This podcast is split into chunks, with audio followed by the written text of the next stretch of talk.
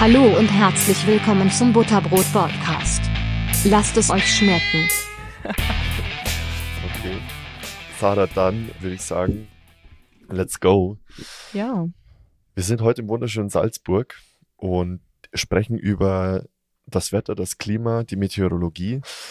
Sarah, magst du dich einmal ganz kurz vorstellen, damit die Leute wissen, wer, wer mir da gegenüber sitzt, wer heute mit mir spricht oder, oder wem sie heute lauschen dürfen? Ja, klar. Ich bin Sarah, Sarah Hachenberger. Ähm, ich habe Meteorologie studiert von, oh, jetzt muss ich überlegen, 2012 Mhm. bis 2016. Genau. Und das war ganz cool, hat mir Spaß gemacht. Dadurch habe ich einen Bachelor of Science in Meteorologie. Äh, Das habe ich an der FU, FU Berlin studiert, Ja, an der Freien Univers- Universität. Es gibt da tatsächlich gar nicht so viele Unis, die das anbieten, weil der Studiengang eine ziemliche Nische ist. Ist es ein eigener Studiengang oder ist es Teil von irgendwie Geografie, von einem Geografie Kommt auf die Uni an. Aber Okay. in Berlin ist es ein kompletter Studiengang.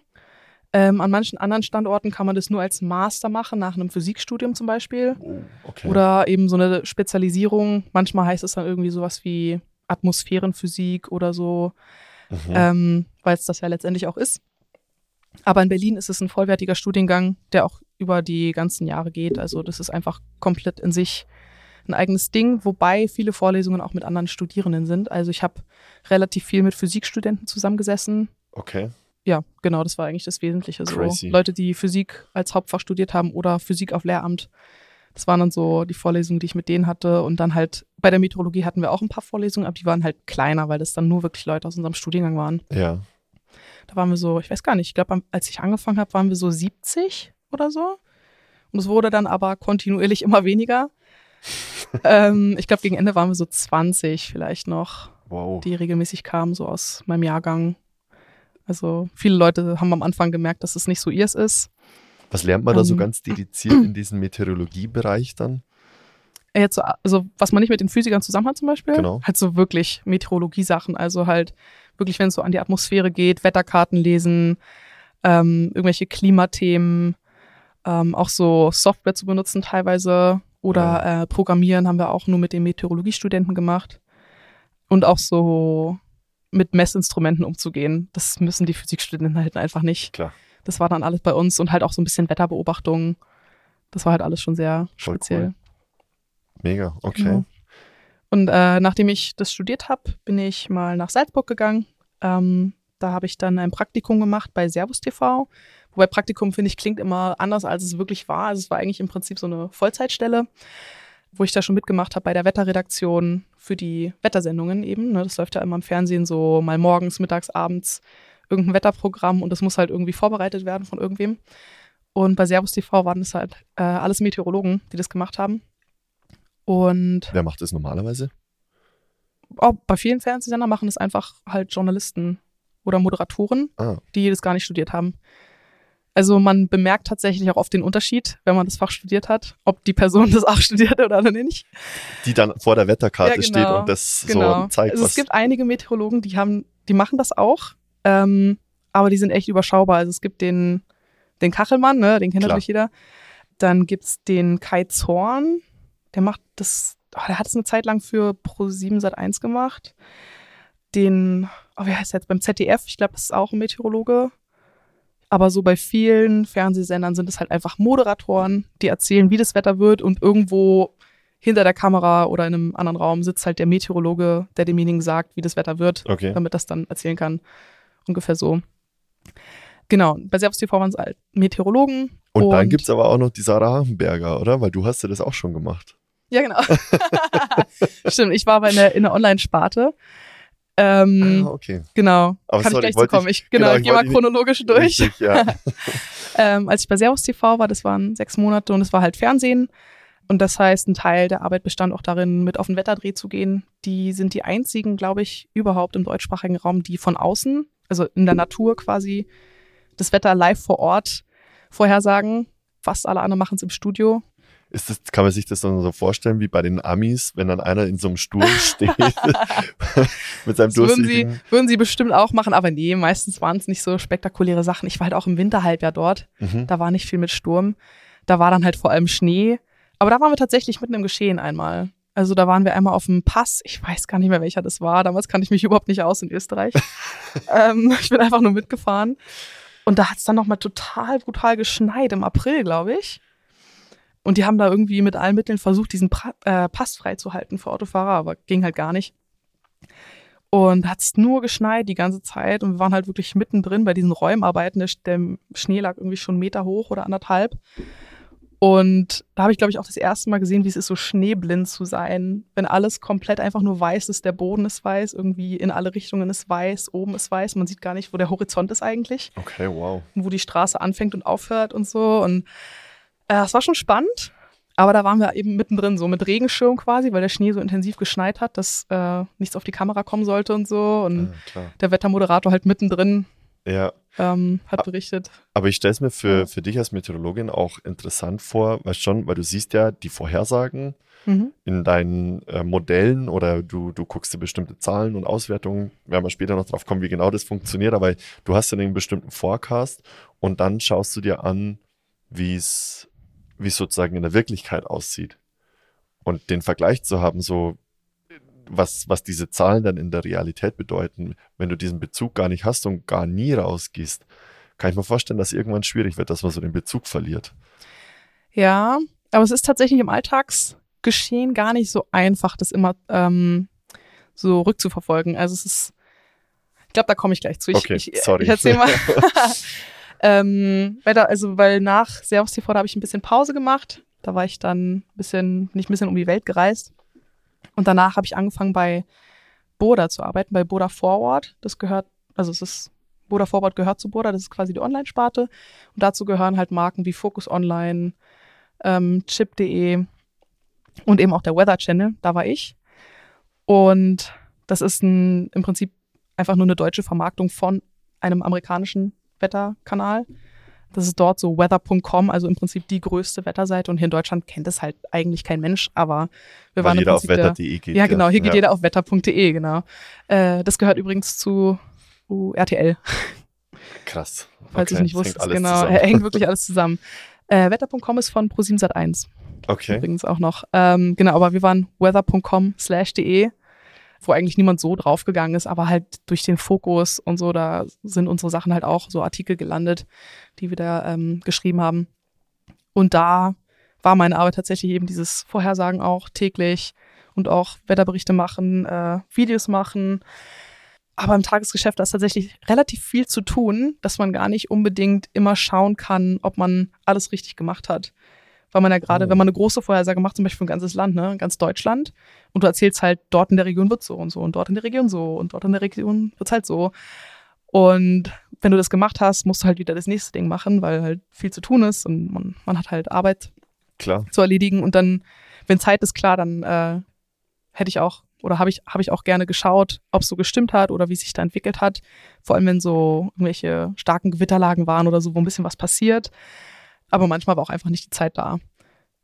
Ja, kann ich verstehen. dann- ich meine, du hast ja auch genau. deinen ganz normalen, vielleicht nicht 9-to-5-Job, aber so diese acht Stunden, klassische 40 oder 40 Stunden Arbeitswoche und äh, wenn du den, den Forecast machst und der dann rauskommt, dann, wenn du den anschaust, ist ja eigentlich schon der nächste Forecast schon Genau. wieder angesagt. Also es ist heißt, relativ schnell verfallen, Ja.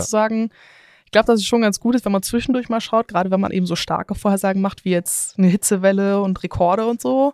Das haben wir auch immer gemacht. Oder eben umgekehrt bei Kälterekorden, ne? wo, wo, wo ist jetzt am kältesten, was ist hier die Sache? Und haben wir das richtig vorhergesagt, weil das schon so Sachen sind, die hängen bleiben. Aber wenn es jetzt heißt, okay, da sind jetzt 15 Grad morgen in, in diesem Bundesland, ne? das ist halt, ob es jetzt 16 waren oder 18 oder 12, eigentlich ist es nicht so wichtig. Ja, Ähm, und deswegen checken wir das nicht so genau. Oder haben wir nicht so genau gecheckt. Aber es gibt natürlich auch Leute, die das machen. Die sind dann eher beim Deutschen Wetterdienst oder so. Die, ah, okay. die messen das alles eher und werten das aus. Wie, wie kann ich mir das vorstellen, so eine, so eine Wettervorhersage? Also wie, wie, wie macht man das? Weil ich habe auch ganz oft das Gefühl, ähm, dass es irgendwie heißt, es wird super warm oder morgen wird sonnig und es wird überhaupt nicht sonnig und ähm, morgen äh, regnet es total und auf einmal denkst du dir so, hä, für was wurde jetzt das Wetter vorher gesagt? Es ist doch total gutes Wetter draußen. Und da frage ich mich dann immer so, weil es ist schon seit meiner Kindheit irgendwie so und irgendwie hat sich gefühlt in den letzten 10, 20 Jahren nicht so wirklich viel verändert. Darum würde mich einfach interessieren, so wie, wie wie kommt so eine Wetterprognose zustande? Mhm. Also da gibt es viele verschiedene Aspekte. Das, was die meisten Leute ja standardmäßig nehmen, ist eine Wetter-App. Ne? Ja. Also ich bin auch so, ich gucke auch nicht wirklich Wettervideos, ähm, obwohl ich in dem Bereich gearbeitet habe. Ich gehe auch lieber zur App, einfach weil es so schnell und einfach ist. Und die sind komplett aus Computerberechnungen in der Regel. Also die meisten Vorhersagen stützen sich auf Berechnungen von zwei Wettermodellen im Wesentlichen. Also es gibt einmal das amerikanische Mhm. und das europäische. Und beide sind im Prinzip so, dass sie aus den ganzen Daten, die jetzt existieren und gemessen werden, ähm, die zusammennehmen, so ein Bild von der Erde erschaffen und von dem ausgehend dann in die Zukunft gucken. Meistens für einige Tage bis zu zwei Wochen. Und daraus werden dann solche Wetterkarten erstellt, die dann auch simulieren, wie, wie sich die ähm, Sachen verhalten mit der Temperatur, Luftdruck, Feuchtigkeit und so. Und als Meteorologe kann man die lesen. Mhm. Ist auch eigentlich gar nicht so schwer. Das kann man locker ähm, lernen, wenn einen das interessiert. Es dauert vielleicht ein paar Minuten oder vielleicht ein paar Stunden, um so die Basics zu verstehen. Okay. Und daraus macht dann der menschliche Meteorologe am ehesten seine Vorhersage. Aber die ist meistens mehr so großflächig. Zum Beispiel, wenn ich sage, okay, ich kann jetzt für ganz Deutschland so das Wetter vorhersagen, kann die einzelne Region so ein bisschen unterscheiden. Aber ich kann sehr schwer sagen, jetzt in dieser einen Stadt oder in diesem einen Dorf wird es genau um die Uhrzeit so und so werden. Ah, Ähm, es ist mehr so großskalige Sachen. Was passiert wo? Wo sind die Hochdruckgebiete? Wo sind die Tiefdruckgebiete? Die Wetter-App hingegen, die, die arbeitet halt mehr mit so einem Raster. Also die schaut wirklich an dem einen Punkt. Wenn jetzt diese Bedingungen kommen von Temperatur und Druck und so weiter, mhm. wie wird es dann hier an diesem Ort wirklich nur an diesem Punkt? Das heißt, wenn man in die Wetter-App schaut, was man meistens kriegt, ist, und wie wird die Temperatur, ne? Wie ist die Regenwahrscheinlichkeit? Das sind eigentlich auch die einzigen zwei Sachen, die einen wahrscheinlich interessieren. Ne? Ja, genau. Vielleicht noch, ob es sehr windig ist oder nicht. Aber du weißt jetzt zum Beispiel nicht, warum das Wetter dort so ankommt und wie die Unsicherheiten damit sind. Zum Beispiel, wenn, wenn ich als Meteorologe die Karte sehe, dann sehe ich, oh, da ist ein Tiefdruckgebiet und das hat bestimmte Verhaltensweisen, ja. Aber das Tiefdruckgebiet, das liegt jetzt halt nicht genau über meiner Stadt, sondern irgendwie über den Niederlanden Ja. oder was auch immer. Und damit kann ich dann eher abschätzen, die Vorhersagen für den Punkt stimmen, ob die sehr sicher sind oder ob die sehr unsicher sind. Ich glaube, ich habe jetzt ein bisschen dran aneinander Nee, nee, nee, ich vorbeigeredet. verstehe versteh schon. Und also was machst du dann, wenn die unsicher sind? Also Wo kriegst du dann diese Werte her? Berechnest du die irgendwie oder ist es dann eine Schätzung? ist eine Schätzung. Also gerade als, wenn man, wenn man als Meteorologe das macht, man kann ja nicht für jeden Bereich oder für jeden Ort so präzise jetzt eine Vorhersage machen. Man hat die Zeit nicht und Ja. die Geduld. Also wenn ich da irgendwie für 100.000 deutsche Städte eine Vorhersage machen müsste, würde ich wahrscheinlich auch die Krise kriegen. Aber ähm, ich kann zum Beispiel sagen, also was eine, was eine typische Fehlprognose ist, gerade bei Apps, die man nicht versteht, wenn man nicht aus dem Gebiet kommt, ist, wenn es im Winter heißt, morgen wird super sonnig und schön und in echt ist es einfach nur grau und kalt und irgendwie teilweise 10 Grad weniger als das, was die App gesagt hat. Das ist oft Hochnebel oder Nebel, je nachdem. Und das ist super schwer vorherzusagen, korrekt, vor allem ortsgenau, weil es kann halt passieren, dass du in deiner Stadt gerade an, in so einer Flusssenke bist oder so, wo der Nebel drin bleibt und im Ja. Nachbardorf, da löst sich der Nebel auf und da ist es dann tatsächlich sonnig und 10 Grad wärmer. Und da freut man sich dann halt und ich habe dann ein T-Shirt angezogen, weil ich dachte, hey, 15 Grad, ja, und dann waren es nur 5. dann ist klar wieder umgekehrt. Aber das ist in Ingolstadt tatsächlich ganz oft so. Irgendwie nördlich der Donau oder also manchmal ist es so, dass nördlich der Donau dann irgendwie schöner ist als südlich der Donau Mhm. oder dann auch teilweise umgekehrt südlich der Donau schöner dann wieder ist als nördlich der Donau. Aber das weißt du eben nur, wenn du eine Zeit lang dort, dort gelebt hast. genau. Und also das heißt dann auch so Dinge wie, ähm, wenn Fluss irgendwo langläuft oder Gewässer irgendwo sind oder irgendwelche Bergketten vielleicht auch oder Hügelketten irgendwo sind, die vielleicht einen Nebel aufhalten oder die die Sonne dann später ein, ähm, einstrahlt und äh, den Nebel verdunsten lassen würde etc. Sowas wird in diesen Berechnungsmodellen dann überhaupt nicht berücksichtigt. Ja, also es wird schon ein bisschen berücksichtigt, aber diese Computermodelle, die sind halt nur so eine Annäherung an die Realität. Ja, Also man kann sich das ein bisschen vorstellen wie bei einem, weiß nicht, einem Computerspiel zum Beispiel, ja. Es gibt welche mit sehr niedriger Grafik. mhm. Ich will jetzt nicht Minecraft sagen, weil Minecraft ist ein ganz anderes Prinzip, aber du kannst halt auf einer sehr niedrigen Auflösung spielen von einem 2000er Computerspiel, ja. Oder halt ein modernes PC-Spiel, wo du so hoch aufgelöst alles hast und die Berge haben so richtig Konturen und so. Die Wettermodelle, die rechnen halt ein bisschen mehr so wie so ein altes Computerspiel. Ah, das ist ein guter Vergleich. Okay. Genau, weil einfach, es ist einfach, die ganze Welt ist einfach zu groß, um sie richtig detailliert darzustellen und das alles zu berechnen. Das würde einfach viel zu lange dauern. Und deswegen hat man halt diese Annäherung. Und das heißt, gerade wenn du Gebirge hast oder halt eben ja Hügel, Täler und so, die sind nicht so richtig exakt dargestellt. Und dadurch ist es da halt auch oft nicht so genau. Also es kann halt da einfach ein bisschen anders eintreten in der Realität, als es im Computermodell ist, einfach weil es in der Realität so ein bisschen anders aussieht. Ja, Und deswegen können die ähm, Simulationen das halt nicht hundertprozentig richtig immer voraussagen. okay. Aber die Alternative wäre halt, dass, dass wahrscheinlich viel zu viele ähm, Datenpunkte gebraucht werden würden und die Berechnungen dann einfach tagelang dauern, bis das Wetter wieder vorbei ist. Ja, Und dann ist es auch zu spät. dann brauchst du den Forecast mehr. genau. Okay, verstehe. Kann ich, kann ich nachvollziehen. Damit erübrigt sich wahrscheinlich auch die Frage so ein Stück weit, ob künstliche Intelligenz irgendwie noch ähm, relevant werden könnte in Zukunft.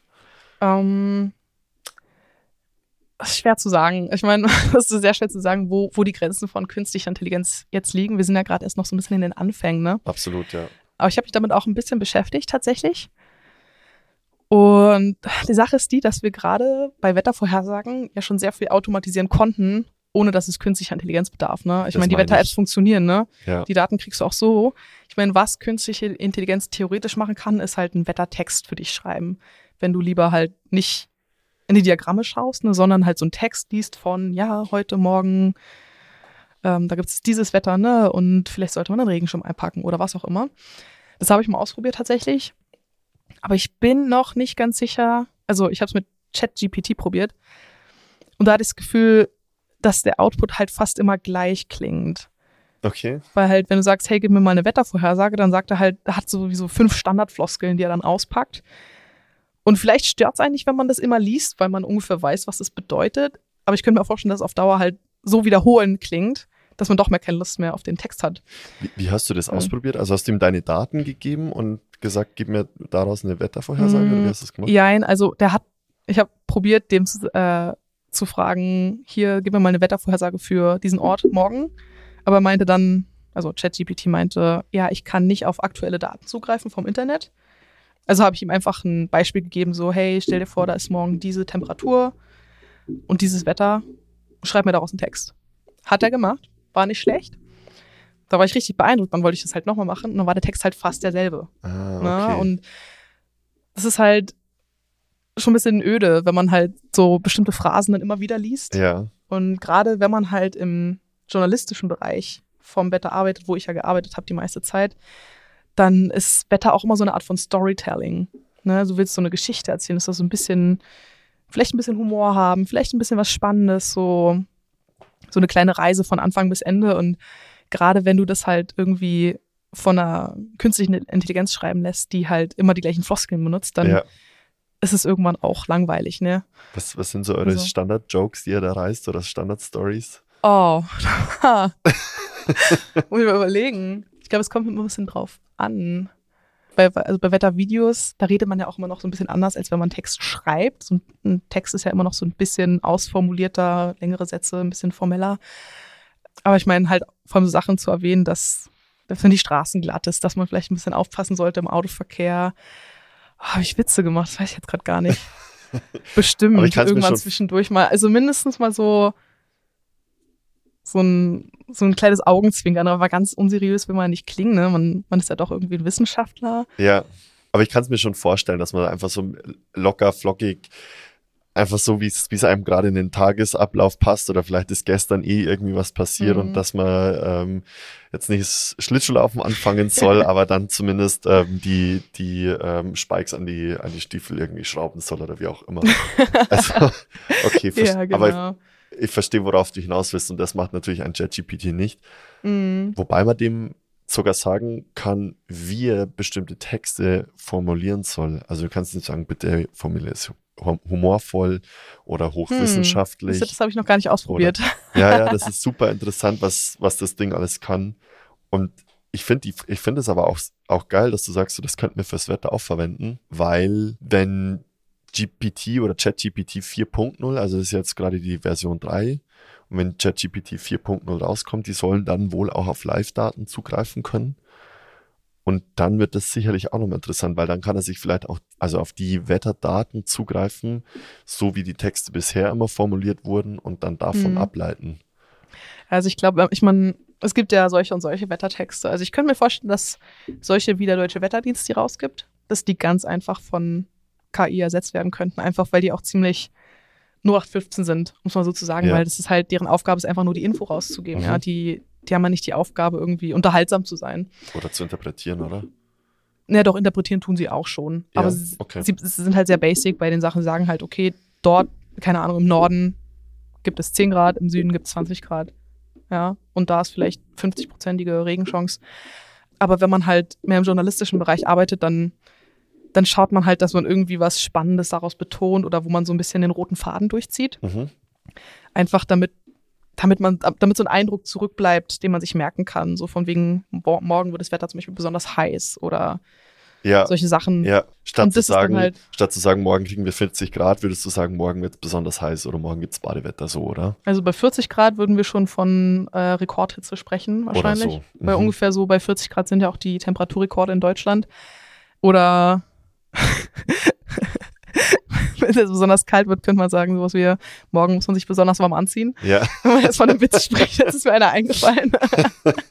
okay, verstehe. Ja, ähm, und Chat, ich weiß nicht, ob künstliche Intelligenz das so kann, mit Humor zu arbeiten. ja, Bisher habe ich es noch nicht erlebt. Also bisher, was ich erlebt habe, waren alles sehr wirklich, also das Durchschnittlichste an Floskeln, was man sich ausdenken kann, weil es ja eben ein Durchschnitt ist aus allen Floskeln, die das ja. gelernt hat, ne? Aber ist Und- vielleicht ja auch gut so. So. Ja, also es wird auf jeden Fall nicht irgendwie von extrem sprechen, wenn es nicht muss, aber es ist halt, ist halt echt schwer zu sagen. Also ich, ich kann mir halt wirklich vorstellen, dass diese, eben diese, diese normalen Wettertexte ganz leicht ersetzt werden können.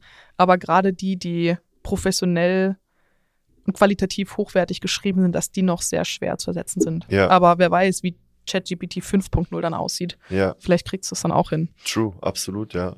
Und dann gibt es ja auch immer noch den Aspekt vom Video. Es gibt ja manche Leute, die schauen das Wettervideo auch so ein bisschen so als Unterhaltung und weil sie halt wirklich von einem echten Menschen das gehört haben möchten. Da glaube ich nicht, dass es so schnell ersetzt wird. Wobei, also, wenn man es komplett breit spinnen wollen würde, könnte man sich den Text von ChatGPT schreiben lassen. Dann gibt es eine künstliche Intelligenz, wo ich mir einen Avatar erschaffen lassen kann. und wo ich dann, wo ich dann mit so einem Sprachmodell die Lippen bewegen lassen kann. Und zwar von aus dem Text, den mir ChatGPT geschrieben hat. Also GPT das glaube ich auch, aber ich glaube, dass die Menschen, die Wettervideos heute noch gucken von Moderatoren, die sie mögen. Das, das- stimmt allerdings. dass sie darauf nicht aufspringen wollen, weil da geht es ja gerade um diesen menschlichen Aspekt Ja. und so ein bisschen diese Persönlichkeit. Ja. Ich finde So. es gut. Ich, ich würde es mir auch lieber von einem Menschen erzählen lassen. Darum sitzen wir uns ja gegenüber, als dass ich ähm, mir irgendwie was von der künstlichen Intelligenz äh, aufschwatzen lasse. Ich mache es tatsächlich inzwischen so, dass ich, ich dann einfach Siri frage, wie das Wetter heute wird an einem bestimmten Ort. Ähm, das ist so mein Ansatz, wie ich das Wetter abfrage. Was, was mich insgesamt in diesem ganzen Modell, du hast ja gerade gesagt, so künstliche Intelligenz, weiß ich nicht, wie relevant es noch werden wird, weil die ganze Auswertung ja eh schon sehr automatisiert ist. Wo kommen denn die ganzen Daten überhaupt her, mit denen ihr arbeitet? Die ursprünglichen Infos zur Temperatur, okay. quasi, genau. Da gibt es Messstationen. Mhm. In Deutschland, boah, jetzt hoffe ich, dass ich da nichts Falsches sage. Es sind wir entweder so 150 oder 250 Messstationen. Also sind relativ viele, Wow. überall so in Deutschland verteilt. Mhm. Pi mal Daumen, also ein paar hundert. Und die, viele von denen sind auch einfach automatisiert. Da werden die Daten einfach übertragen und das sind meistens, das ist irgendwie so eine Temperaturhütte. Also das, wie das aussieht, ungefähr aus wie so ein riesiges Vogelhaus auf Stelzen. Die sind Okay. so weiß wie so Jalousien Mhm. und da drin sitzt ein Thermometer. Und das ist einfach, damit es immer im Schatten ist. Weißt du, deswegen sitzt in diesem Häuschen, was weiß Oh. angemalt ist, dass es sich nicht so aufheizt Ach so, und trotzdem die so Jalous- Lüftungsschlitze hat. Okay. Das sind Verstehe. diese Jalousien, genau, Mhm. diese Lüftungsschlitze. Oft ein Windmesser mit dabei, nennt man ein Anemometer. Animometer. Anemometer. Anemometer, okay. Die, das ist im Prinzip ein langer Stab und oben sitzt wie so ein kleines drehendes Wind. Ja, Wie, wie drei so Eierbecher, die meinst ja, du, oder? genau, Ja. genau, wie so drei Eierbecher aneinander, die sich so seitlich um die eigene Achse drehen können. Das ist ein Windmesser. Genau, also Temperatur, Wind, Luftfeuchtigkeit ist auch immer ganz gut. Das ist richtig freaky, wie das gemessen wird. Da nimmt man, da gibt es verschiedene äh, Varianten. Ich glaube, meistens nimmt man einfach eine, ein Thermometer, was auch noch die Feuchttemperatur misst, also erstmal die Trockentemperatur, ganz normal, und die Feuchttemperatur, die, ach, jetzt weiß ich gar nicht mehr genau, wie das war. Auf jeden Fall, irgendwo spielen menschliche Haare eine Rolle. die sind tatsächlich in dem Gerät drin. Und die verändern ihre Eigenschaft, je nachdem, wie feucht es ist. Und also Okay. entweder dehnen sich aus oder ziehen sich zusammen. Ich glaube, wenn es feucht ist, dann dehnen sie sich aus. Und deswegen weiß das Gerät dann, dass es feuchter ist in der Luft. Und das ist dann so eingespannt oder wie? In so einem.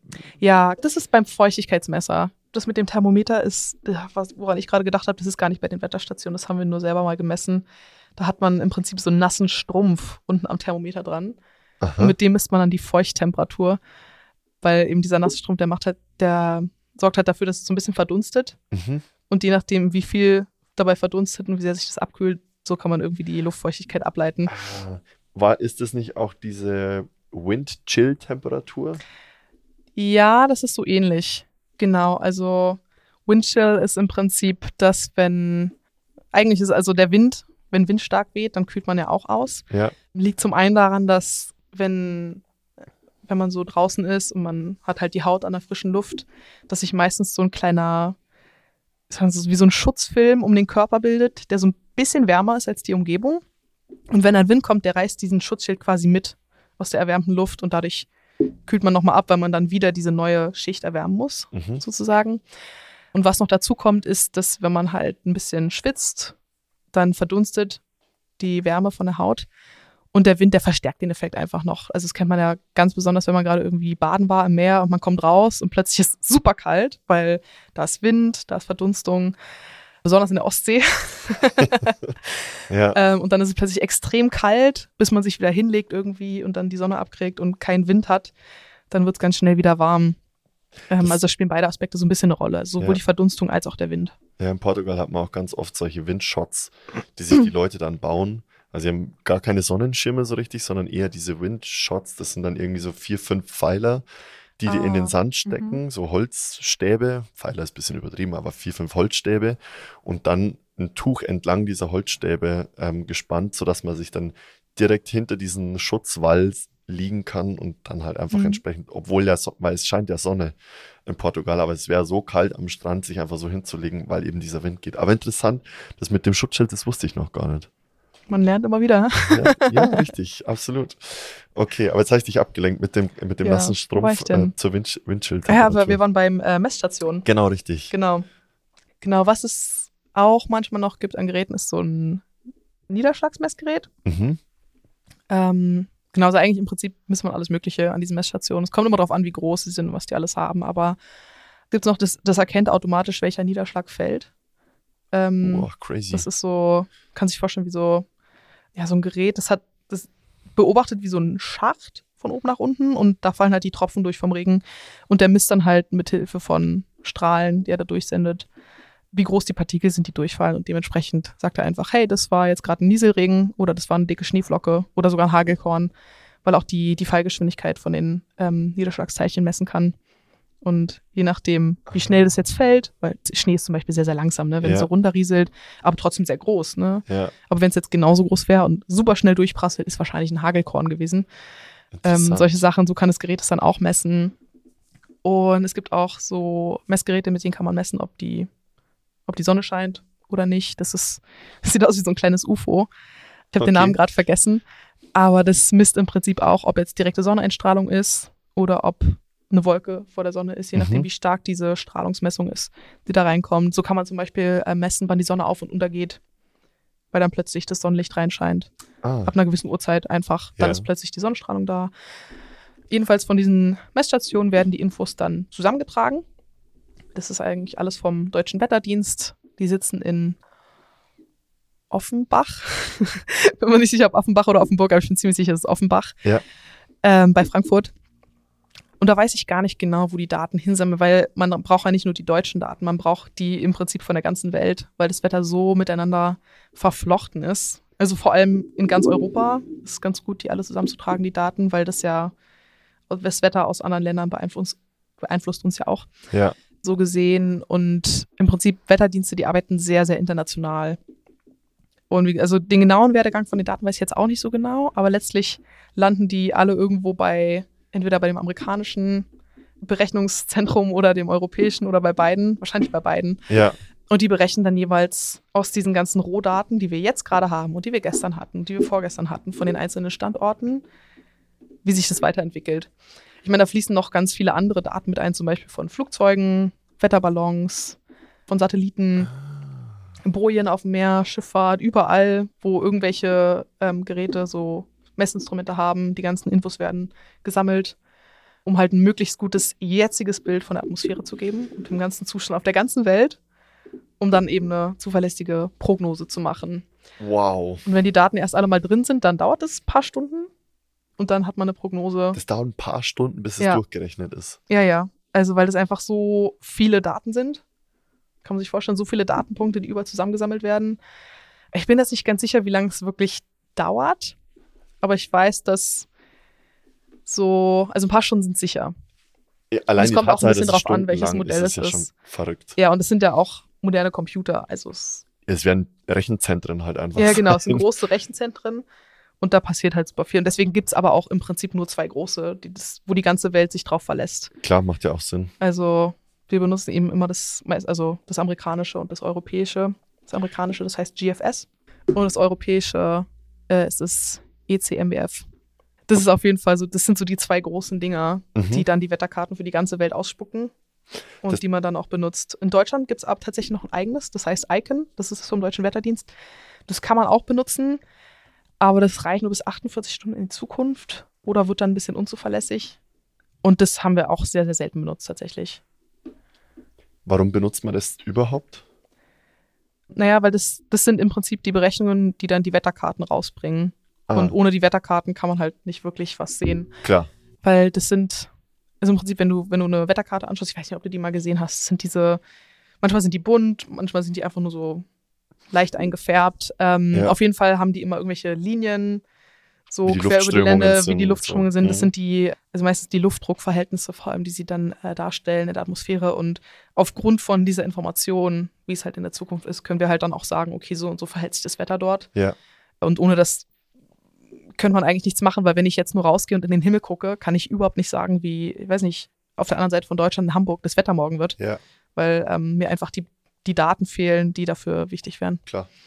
Aber das heißt, dass im Endeffekt, äh, egal ob ich jetzt das Wetter vom, von, von ZDF, ARD, RTL, Chip oder wie auch immer höre, dass die im Endeffekt alle auf die gleichen Bojen, ähm, Wetterstationen, Flugzeugdaten und so weiter und so fort zugreifen und die dann eben nur nochmal individuell interpretieren bzw. vorstellen. Ja, genau, also es ist so ähnlich. Also im Prinzip dieses Sammelsurium an Daten, das wird in diese Computermodelle eingespeist und diese Computermodelle, die spucken dann diese Wetterkarten aus, Ja, um das visuell zu machen, weil das sonst Ah. einfach anstrengend ist. ja, Und tatsächlich, diese Wetterkarten sind die Grundlage für fast alle Vorhersagen. Es gibt noch ein paar eigene Sachen, die manchmal gemacht werden. Ich bin da jetzt aber nicht hundertprozentig sicher, weil das ja auch so ein bisschen so ein Marktgeheimnis ist. ja, Aber ich glaube, dass Wetter Online zum Beispiel ein bisschen eigene Berechnungen noch mit einfließen lassen für manche Sachen Klar. in die App. ja. Das heißt, dass sie nicht einfach nur genau das nehmen, was aus dem Wettermodell rausgespuckt wird. Aber ich weiß auch nicht, wie die das machen oder was die da genau machen. Klar, sonst hättest du deinen eigenen Ähm, Wetterdienst, ne? Genau. Aber also sowas gibt es schon auch. Und deswegen unterscheiden sich die Wetter-Apps auch in mancherlei Hinsicht voneinander. Aber tatsächlich die grundlegende, die grundlegenden Daten, die kommen, die, die kommen aus einer internationalen Zusammenarbeit und die macht nicht jeder selbst. Das wäre viel zu viel Arbeit. Klar, das ist wie mit den Funkmasten bei den, bei den Telekom-Anbietern, wird auch, hat ja auch nicht jeder seinen eigenen Funkmasten neben dem anderen stehen, sondern nutzen auch alle die Ja. gleichen. Genauso ist es mit den, mit den äh, Bojen etc. Genau. Bojen, Bojen insbesondere, also ich komme deshalb immer wieder auf die Bojen zu sprechen, weil die, glaube ich, auch unter anderem wichtig sind, um zum Beispiel den Wellengang und so weiter vorherzusagen, Mhm. weil ich halt super gern surfen gehe.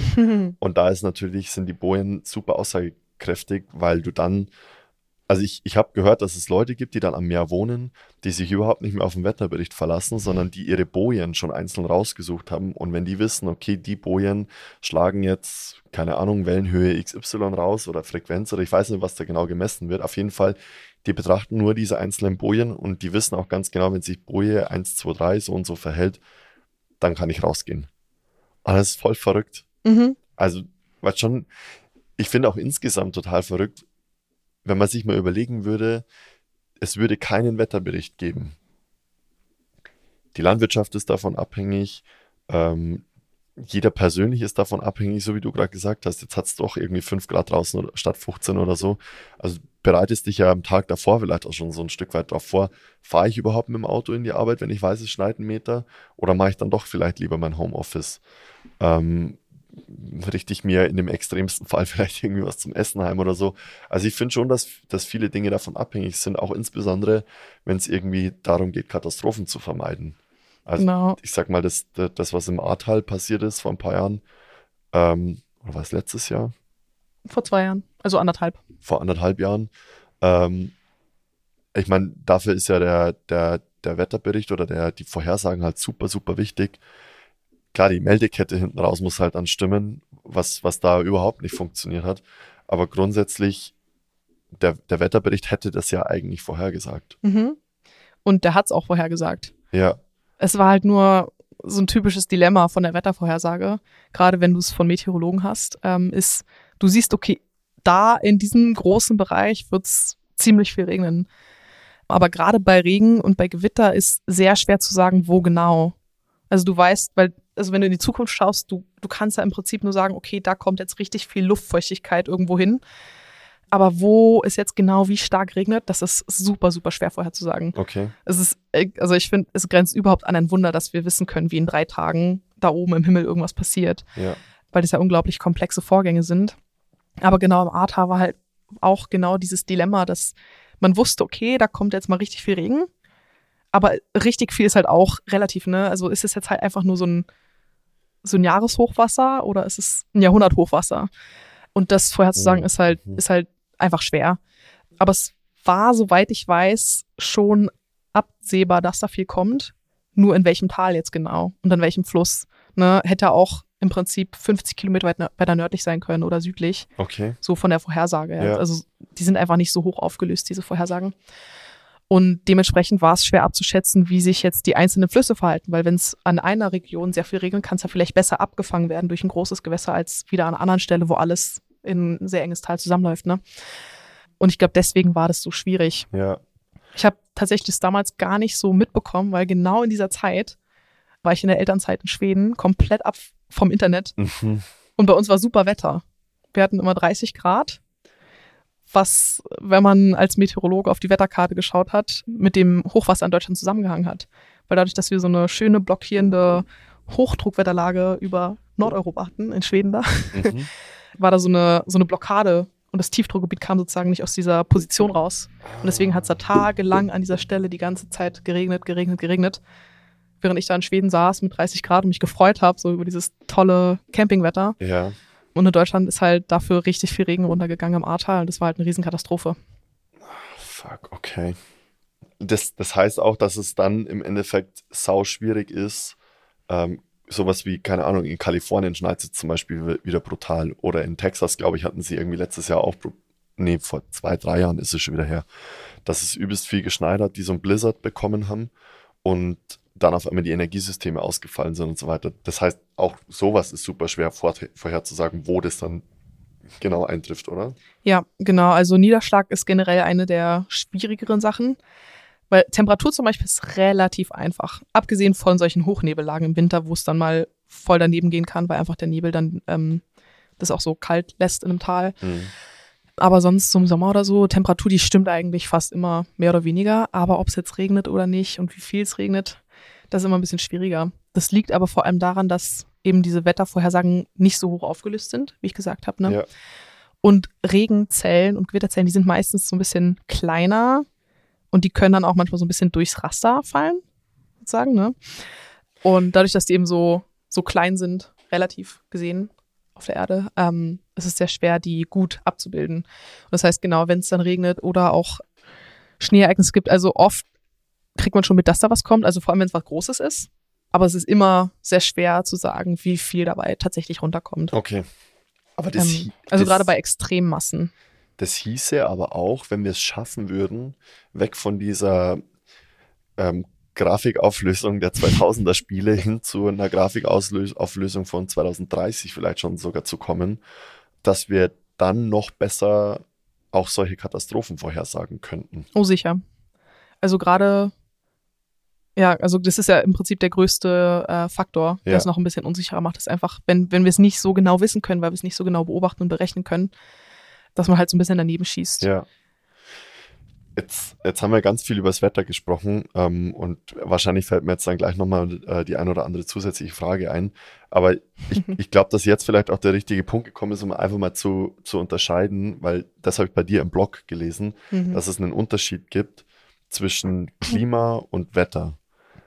Kannst du es nochmal ganz kurz erklären, was, was genau der Unterschied ist zwischen, zwischen äh, ich habe als Meteorologe Ahnung vom Klima und wie sich das Klima verändert und ich habe eine Ahnung davon, wie das Wetter in zwei, drei Tagen wird. Ja, klar. Das ist ja so ein grundlegendes Thema. Das ist wahrscheinlich lernt man so in der ersten Woche vom Studium. Basisunterscheidung. Ja, weil das einfach super wichtig ist. Also Wetter ist das, was wir täglich sehen. Also ob es jetzt heute regnet, morgen regnet, vielleicht nächste Woche auch noch, weißt du, das ist alles so Wetter. Äh, vielleicht ändert sich auch mal in einer Stunde, weil ähm, kann ja mal passieren. Aber Klima ist komplett was anderes. Also Klima, das ist ein extrem langer Zeitraum. Und gerade in der Meteorologie meint man damit so 30 Jahre. oh, okay. Also 30 Jahre sind der Klimareferenzzeitraum. In Deutschland gibt es dazu auch ein paar. Also der standardmäßige, der lange galt, war der von 1961 bis 1990, diese 30 Jahre. Und dann nach zehn Jahren wurde der so ein bisschen verändert zu 1971 bis 2000 und so weiter. Mhm. Ich glaube, mittlerweile müssten wir dann jetzt bei 1991 bis 2020 sein. Ja, Aber oft sind die, die Vergleiche, die gezogen werden, sowas wie dieses Jahr war so und so viel heißer als im Durchschnitt. Oft haben die sich bezogen auf diesen Zeitraum von 61 bis 90, also den, der schon länger zurückliegt, weil das war einfach sehr lange dieser normale Referenzzeitraum. Ich vermute einfach, deshalb war es wahrscheinlich der, der erste Zeitraum war, wo man sehr viele Daten zusammengesammelt hat, wo das so ein standardisiertes Ding wurde. das war Ähm, auch das erste Mal, wo man Satelliten, also so der, der erste Mhm. Zeitraum, wo man so Satelliten ins All geschossen hat, oder? ja, genau, das waren auch so 60er, 70er Jahre. Ja. Wobei ich nicht weiß, ob die jetzt dafür groß erforderlich waren für Klimabeobachtung an einem Ort. Okay. Satelliten sind mehr so für so große Sachen. Aber ich glaube, wenn es halt so die erst, der erste Eindruck war, den man vom Klima hatte in einem bestimmten Land und auch mit anderen Ländern vergleichen konnte, das war einfach so das Ding, das war dann einfach so. Ne? Da musste man, okay, in Deutschland ist das Wetter so und so ähm, mit einer Durchschnittstemperatur. Und da, Und- also um zu sagen, in Deutschland ist es so und so, in den USA ist es so und so, in Genau, Südamerika ist es so genau. und Und so, in dieser Afrika Stadt so ist und zum Beispiel so und in der so. Da hat man so eine gewisse Vergleichbarkeit auch. Und da hat man dieses 30-Jahre-Modell von 61 bis 90. Genau, für die verwendet. längste Zeit. Und ich glaube, es hat nur deswegen ähm, so an Bedeutung verloren oder musste überholt werden, weil dann der Klimawandel so ein Ding geworden ist. Weil sonst, wenn sich ja nichts verändern würde, dann wäre ja der Zeitraum von 61 bis 90 immer noch voll legitim. Ja, Aber dadurch, dass man halt gemerkt hat, so, uh, jetzt wird's immer wärmer, war es dann halt auch irgendwie sinnvoll, die Daten mal so ein bisschen anzupassen. Aber ähm, es kann immer noch manchmal passieren, also wenn man nicht aufpasst und irgendwo was liest, was wie dieser Sommer ist vier Grad wärmer als normalerweise, dann muss man fragen, okay, was heißt jetzt normalerweise? Bezieht sich das jetzt auf diesen Zeitraum oder diesen Zeitraum? Weil das schon einen Unterschied macht mittlerweile. okay. Und wie sollst du das als ein Otto-Normalbürger auseinanderhalten? das kannst du ja fast nicht. genau, oder? kannst du fast nicht, deswegen liest du hoffentlich in Quellen, die vertrauenswürdig sind. Ich wollte gerade sagen, das ist dann, äh, das ist ja schlampig gearbeitet, oder? Was meinst du? Also wenn man, wenn man diesen alten Zeitraum verwenden würde. Ach so, jein. Also es ist halt, es hat halt in der Geschichte, wurde einfach lange benutzt. Also ich weiß gar nicht, wann das jetzt so aufgehört hat, dass man das so mehr so aktuell benutzt hat. Meistens ist der Deutsche Wetterdienst, der diese, diese Klimareferenzsachen rausgibt. Und ich Okay. weiß jetzt nicht genau, wann der sich beschlossen hat, den Referenzzeitraum zu ändern, weil das ist halt auch so eine Art von Behörde und Behörden arbeiten langsam. ähm, deswegen weiß ich nicht genau, wann es so ein Ding war, aber im Prinzip, wenn, wenn die Behörde das anfängt, dann gehen auch die Medien in der Regel Okay. mit, so mit der Zeit. Sehr gut. Einfach damit es so eine gewisse Einheitlichkeit hat. Aber ich, ich kann es jetzt selber gar nicht so genau sagen, wann dann dieser Umschwung war. Aber gibt es Modelle oder, oder, oder Aufzeichnungen, sagen wir mal Wetteraufzeichnungen, oder Klimaaufzeichnungen muss man es ja Mhm. eigentlich nennen. Ja. Gibt es Klimaaufzeichnungen, die ähm, weiter in die Vergangenheit zurückreichen? Oh ja. Weil was mich jetzt interessieren würde, ist, das Klima, oder was man ganz oft auch hört, ist, ja, das Klima hat sich schon immer verändert und es hat ja schon immer Änderungen gegeben. Was jetzt interessant wäre, mal von dir auch zu hören, gibt es diese, diese, diese Zahlen, die einfach schon länger her sind und ist es tatsächlich so, dass es immer diese äh, wärmeren und kälteren Jahreszeiten oder Klimaperioden gegeben hat und wie ist das dann sozusagen im Vergleich zu den letzten 100 oder vielleicht 1000 Jahren? Weiß ich nicht, wie weit sowas über, über Erdbohrungen oder, oder Eisbohrungen zurückreicht.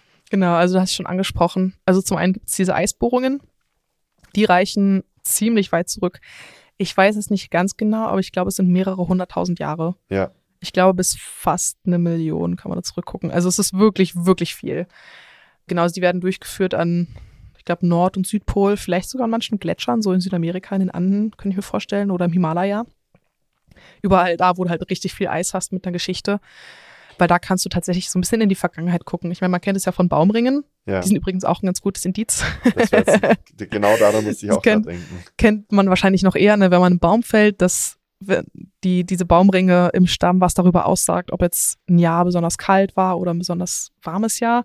Beziehungsweise man sieht ja überhaupt die Ringe, weil im Winter der Baum nur sehr, sehr langsam wächst und das Holz deswegen sich anders formt als im Sommer, Ja. wo es dann schneller geht. Und deswegen hat man diese Ringformen für jedes Jahr. In Eisbohrungen ist es jetzt so ähnlich. Im Prinzip, wenn man diesen Eisbohrkern irgendwie aus dem Boden holt, dann hat man da drin eingeschloss, eingeschlossene Luftblasen und halt auch so ein bisschen verschiedene Schichten, sowohl die Farbe als auch die, so die, die Dichte von dem Eis, die sagt ein bisschen was darüber aus, jetzt wie warm das war oder so, weil die Schneeflocken sich anders da draufgelegt haben damals auf diese Schicht. Und gerade die, Luft, äh, die Luftblasen sind halt auch sehr praktisch, um halt so ein bisschen zu messen, wie war die Luft damals, zum Beispiel, ob da jetzt CO2-Konzentration, wie hoch die war Ah, und solche okay. Sachen. Ähm, deswegen weiß man, wie hoch CO2 in der Geschichte auch mal war, Mhm. gerade aus diesen Eisbohrungen. Und wie ist das gewesen im Ver- im Vergleich zu, im Vergleich zu jetzt? Oh, lange Geschichte. Komme ich gleich dazu. Ja, gerne. Und jetzt so für die neuere Zeit, also ab dem 19. Jahrhundert hat man angefangen, regelmäßig äh, Wettermessungen zu machen. War ja auch für die Schifffahrt extrem wichtig und schon für die Luftfahrt. Die gibt's ja auch schon ein bisschen länger. Und das war aber alles, alles halt mehr noch so per Hand. Ne? Also im Prinzip hat man die Daten auch per Hand eingetragen auf Wetterkarten, hat es noch selber gemalt und so, diese Luftdruckverteilungen, um halt zu checken, okay, vielleicht wäre das jetzt morgen ganz blöd, da rauszufahren mit dem Schiff, weil da Mhm. kommt jetzt ein Orkan. Sowas konnte man schon ein bisschen abschätzen, nicht gut, aber besser als nichts. Okay. Das heißt, man hat damals dann Luftdruckmessgeräte gehabt und daraus abgeleitet, ob man jetzt mit dem Schiff lostigern soll oder nicht. Das waren so die Beginne. Ja, also ich glaube, also so gerade Thermometer und also Temperatur und Luftdruck. Man kennt ja sogar, es gibt auch diese alten bronzefarbenen Genau. Wettermessgeräte, genau. Also sowas gab es damals schon. Und das konnte man schon so ein bisschen benutzen. Mhm. Genau, nur halt mit der Datenübertragung war das halt nicht wie heute. Also ich nehme an, dass man wahrscheinlich funken konnte. Aber das war halt Ja, klar. ein Riesenaufwand, ne? Also es war halt nicht so gut wie heute, dass du einfach innerhalb von Sekunden irgendwie alles von der Welt zusammentragen konntest. Und deswegen waren die Prognosen damals, halt- damals halt auch nicht so gut. Ähm, kommt halt auch ein bisschen drauf an, welches Jahrzehnt man jetzt schaut. Aber so die ersten Messungen, die waren im 19. Jahrhundert. Mhm. Und dann haben sie sich seitdem kontinuierlich einfach verbessert. Und du hattest mir eine Frage gestellt zu Genau. dem, genau wie die CO2-Verteilung war in der Geschichte. Das und wie sich das Klima auch verändert hat. Ja, genau. Also in der Vergangenheit. weil, weil ich stelle mir zum Beispiel bei diesen Eisbohrungen auch die Frage, was, wenn es so warm war, dass die ganzen Eisschichten weggeschmolzen sind und dann Mhm. erst die kalten Perioden wieder drauf geregnet oder drauf gefroren sind, sozusagen. das ist auch ein Punkt. Deswegen macht man auch viele Bohrungen Mhm. überall. Aber tatsächlich, am, ich meine, am Nordpol war es jetzt nicht so warm in den letzten Jahrtausenden. Ja, ich keine Ahnung, ich war nicht da, aber ist. ich weiß drum jetzt auch frage nicht so ich- genau. darum frage ich dich, Mhm, ja. weil ich bin da eher, ich bin da kein Glaziologe oder wie das heißt, wenn, wenn man Eis erforscht, aber Meteorologe. Aber okay, Meteorologen, die beschäftigen sich meistens mit dem, was oben ist. Weil fürs Meer gibt es auf jeden Fall die Hydrologen okay, und fürs Eis könnte ich mir vorstellen, vielleicht nehmen sie dann auch einfach Geografen und so. Ich meine, irgendwie ist Stimmt, ja alles ja. miteinander verwandt. ja, ja. Aber Eis ist jetzt nicht mein Fachgebiet. Mhm. Auf jeden Fall, ähm, Die CO2-Konzentration. die CO2-Konzentration, die war also so hoch wie heute, quasi laut den Eisbohrkernen zuletzt vor ungefähr einer Million Jahren. Wow. Also es ist schon richtig, richtig, richtig lange her. Ja.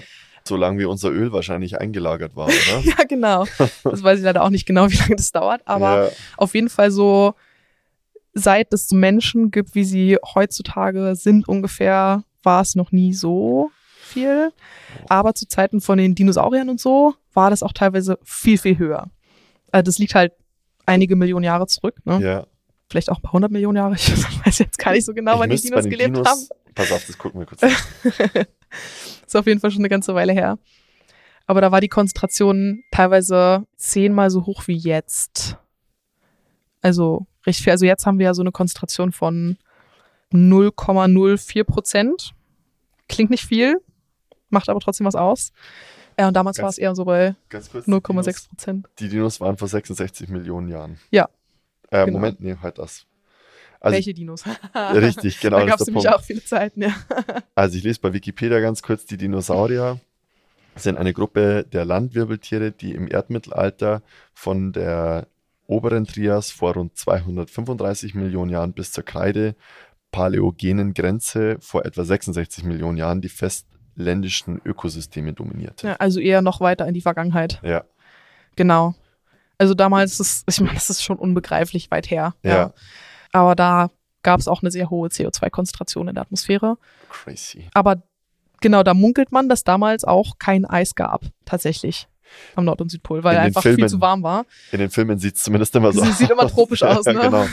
Ja, Genau, aber so weit reicht es ja eh nicht zurück von den Eisbohrkernen. Also die Eisbohrkerne, die gehen ja so ungefähr, also ein paar hunderttausend oder eine Million Jahre ungefähr. okay. Mhm. Und da geht man auch davon aus, dass es kalt genug war, dass die sich gehalten haben, diese Eisbohrkerne, Ja. dass man da halt auch ein zuverlässiges Bild kriegt. Okay, also das wird dann sozusagen in, in Frage gestellt, wie lang, wie lang das dann im Endeffekt her ist, weil du sagst, so wie du sagst, du machst mehrere Bohrungen an unterschiedlichen Stellen, weil ich könnte mir vorstellen, wenn es schmilzt, dann gibt es Rinnsale, dann schmilzt da vielleicht mehr weg als woanders. Das heißt, indem ich ganz, ganz viele Bohrungen mache, ähm, verifiziere ich einfach, dass das, was ich da gemessen habe, einfach auch stimmt. Genau. Cool, mega. Jetzt hast du gerade gesagt, dass, äh, dass bei den Dinosauriern damals tropisches Klima war und die CO2, die CO2-Konzentration höher war, als sie jetzt ist. Also ich stelle jetzt eine vielleicht ein bisschen provokative Frage, aber wovor haben wir dann Angst? Ähm, das ist eine gute Frage. Also zum einen, jetzt gerade ist aktuell das Thema, dadurch, dass wir relativ schnell CO2 in die Atmosphäre hauen, Mhm.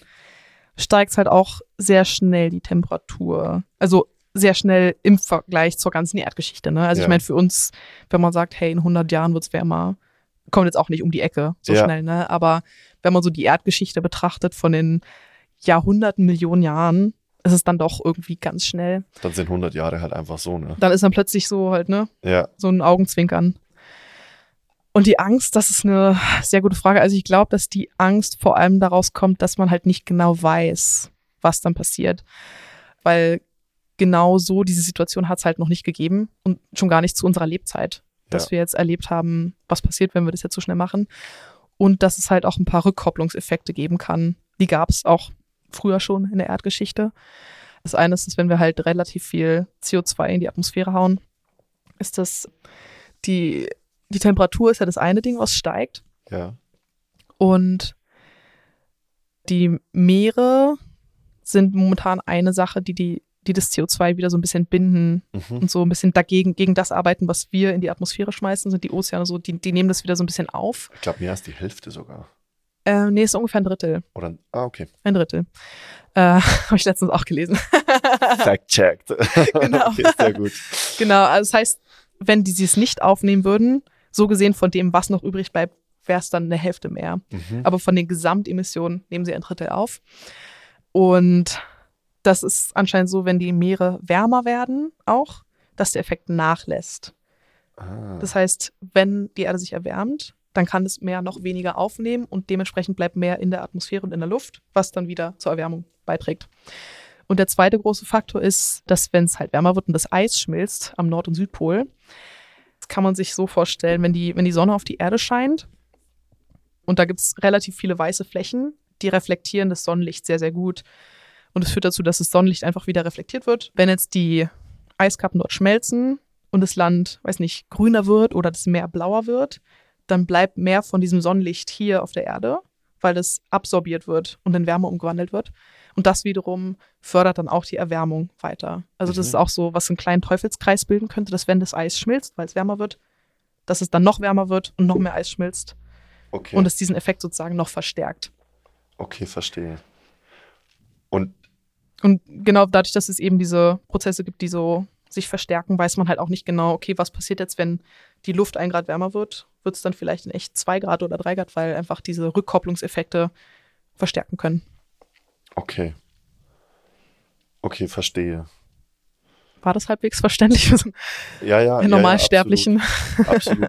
Ich versuche ich versuch nur die Fragen, äh, die, die, die ich mir so stelle, ähm, einfach nochmal von dir verifizieren zu lassen. Mhm. Ich meine, die Antworten kennt man ja teilweise, aber ich finde die Begründung einfach dahinter auch nochmal zusätzlich gut. Ähm, und ich habe nur drüber nachgedacht, so, wenn jetzt, also du kriegst ja, glaube ich, kurzwellige Strahlen von der Sonne auf die Erde rein und langwellige gehen dann wieder raus. Wenn es jetzt beim, vom Eis reflektiert wird, bleiben es kurzwellige Strahlen und können durch das Treibhausgas durchdringen und die Atmosphäre verlassen.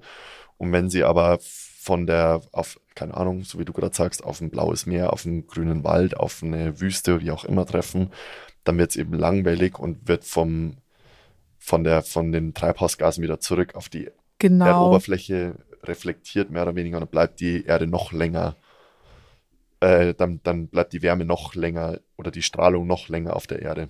Ja. Okay. Also ich finde es ich find's krass, dass man halt einfach, aber, aber das zeigt ja auch irgendwo die, diese, diese Wettermodelle, so wie du gerade sagst, es ist ja eigentlich schon ein Wunder, dass wir überhaupt drei Tage in die Zukunft gucken können. Mhm. Und dann natürlich ist es dann noch schwieriger, irgendwie 100 Jahre in die Zukunft zu gucken. Oh ja. Aber das Schlimmste, was du dann natürlich machen könntest, ist dann zu sagen, okay, dann machen wir halt einfach gar nichts. Ja, das stimmt. Das stimmt. Ähm, ich glaube, was halt auch einfach schwierig ist, ist dann die Folgen davon abzuschätzen, ne? weil jetzt haben wir halt gerade so ein bisschen so ein Klima, was sich etabliert hat auf Ja. der ganzen Welt. Ne? Man, man kennt so gewisse Wettermuster, man kennt so Sachen wie unsere Westwindzirkulation in Mitteleuropa oder die die. Passatwinde. Genau, ich ich erst gerade zum ersten Mal. okay. Ähm, und man weiß halt auch nicht genau, ob sich das dann komplett ändert. Ne? Mhm. Ob dann manche Regionen, die jetzt als fruchtbar gelten, plötzlich irgendwann eine Wüste werden, Ja. weil sich eben das Erdklima verändert.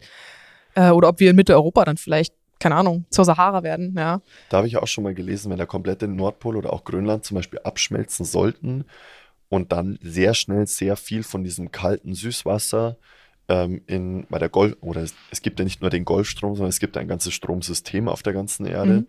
Und sollte dann sozusagen ähm, von den Polen, oder ich nehme jetzt einfach mal nur den Nordpol beispielhaft, sollte das dann in diesen Fluss reinschmelzen, dann könnte der gestoppt werden, dann würde auch der ähm, Golfstrom zu uns sozusagen gestoppt werden. Deshalb haben wir ähm, äh, in, im Südwesten von England zum Beispiel auch Palmen stehen und so weiter, ähm, weil ja der Golfstrom da irgendwo ankommt.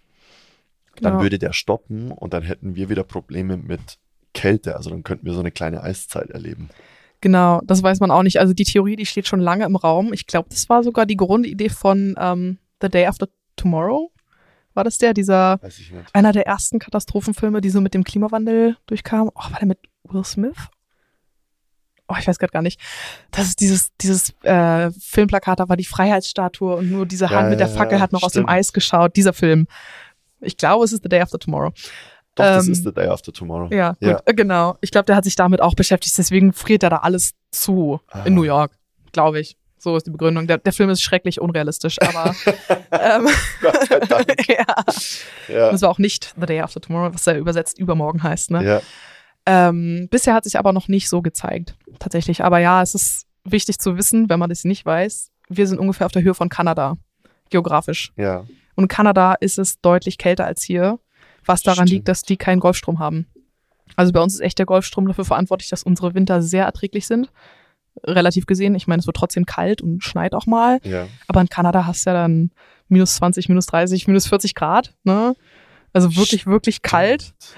Und das wäre auch zum Beispiel eine Theorie, ne? dass wenn das ganze Weltklima sich ändert und dann der Golfstrom sich verändert oder umdreht oder ausbleibt oder was auch immer, das kann man halt echt schwer abschätzen Ja. weil das halt diese, einfach diese Meeresströmung ist, die da lang meandert, ne? Ja, also da habe ich auch einen interessanten Podcast von dem Björn Lomborg, den glaube ich hatte ich dir auch kurz geschickt.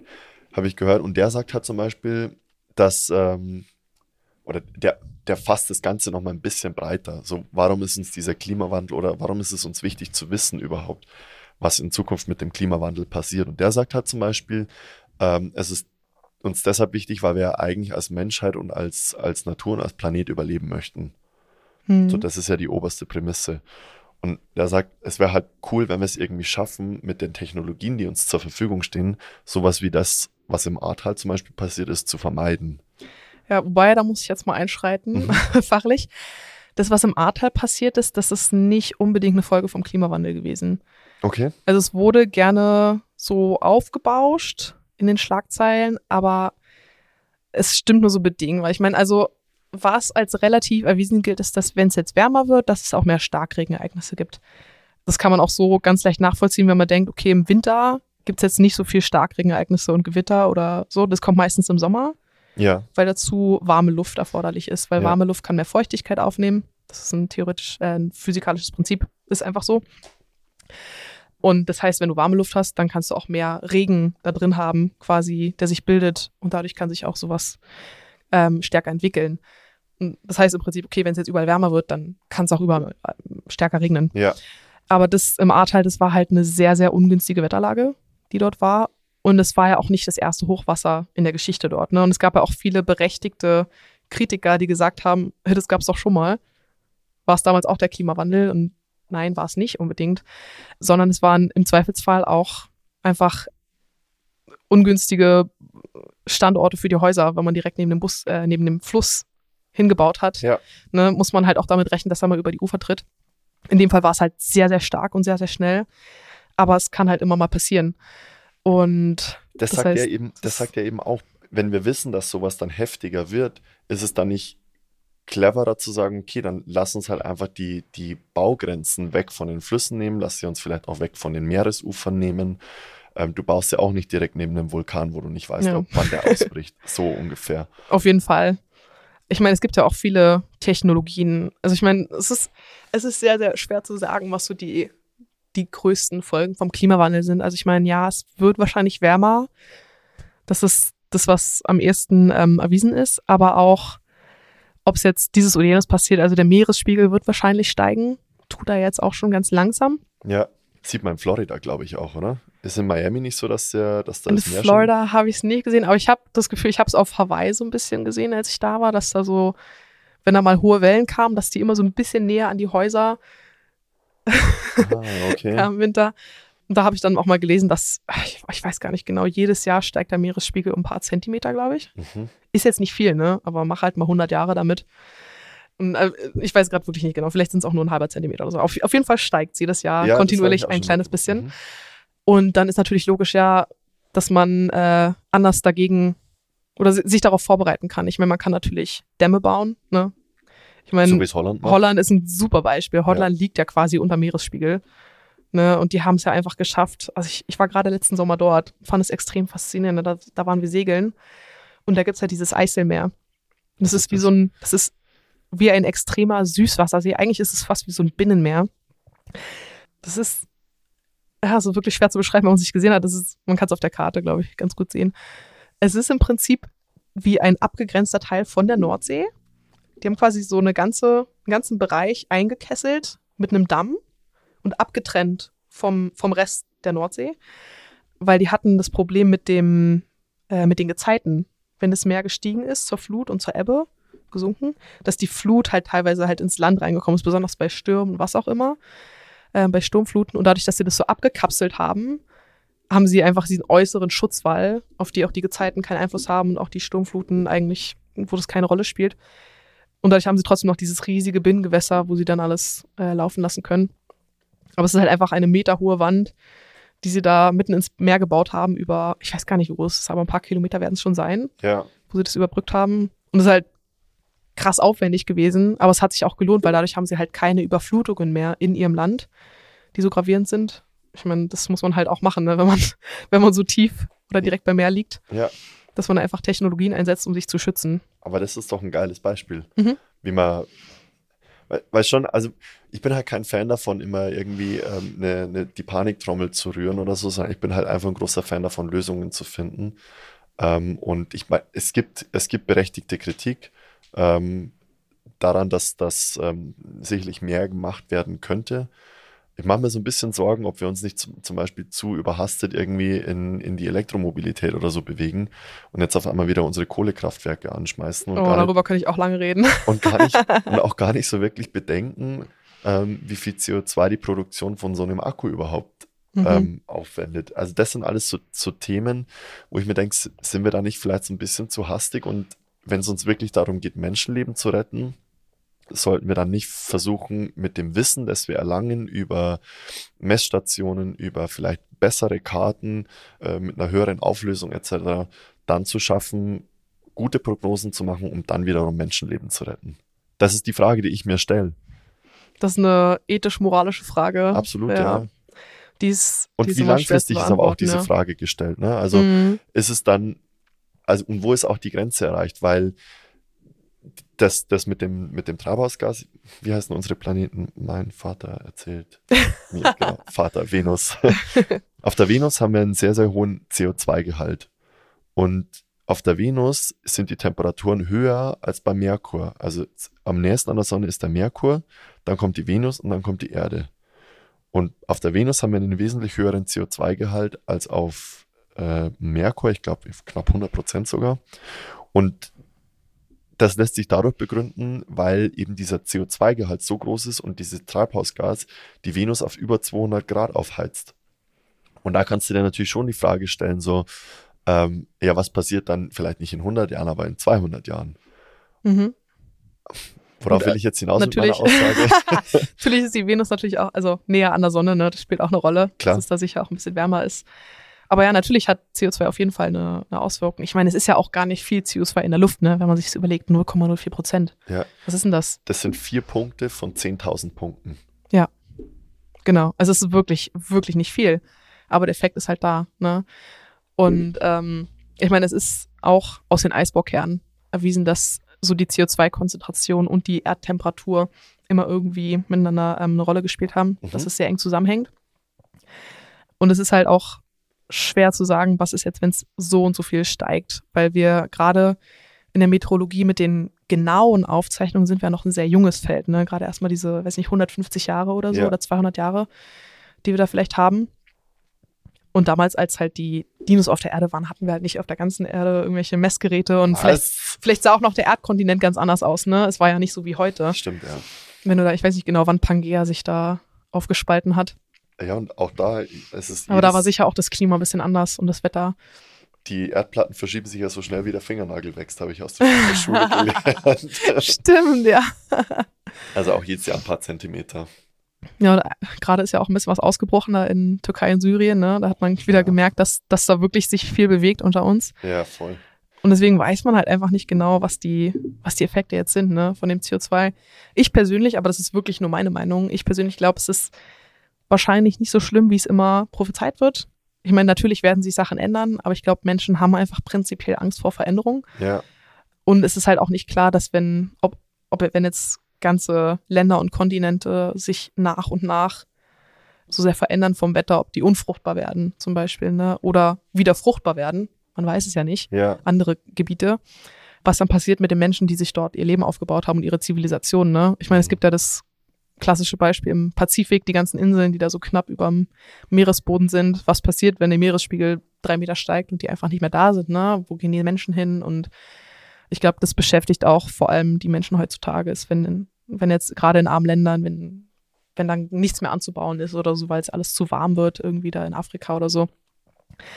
Was passiert mit den Menschen? Und ich glaube, daher rührt auch so ein bisschen eine Angst vor zukünftigen geopolitischen Spannungen ja, oder Migrationskrisen und so. ja. Aber das ist halt auch sehr schwer abzusehen, weil wenn, gerade wenn sich so ein Prozess schleichend vollzieht, ist ja nicht so, als müssten plötzlich eine Milliarde Menschen evakuiert werden, sondern wenn es irgendwie über 100 Jahre passiert, kann es ja auch sein, dass es relativ glimpflich vonstatten geht.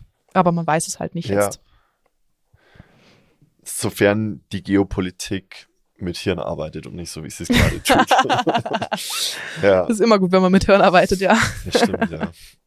Aber da, ja, so habe ich es noch gar nicht betrachtet, dass es natürlich, dass diese, diese, diese Flucht dann vielleicht auch anders passiert.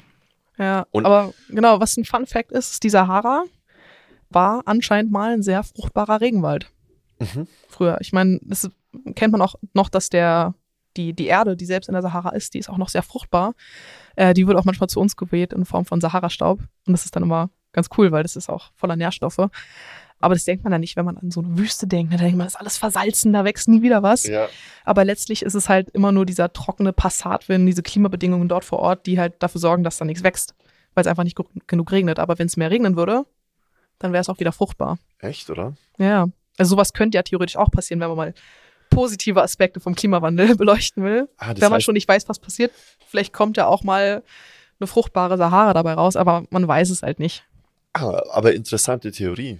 Also, da, weil du ja gerade sagst, wenn es wärmer wird, gibt es mehr Extremwetterereignisse. Ich habe mehr Feuchtigkeit in der Luft. Wenn ich mehr Feuchtigkeit in der Luft habe, könnte es dann vielleicht auch dort mal abregnen.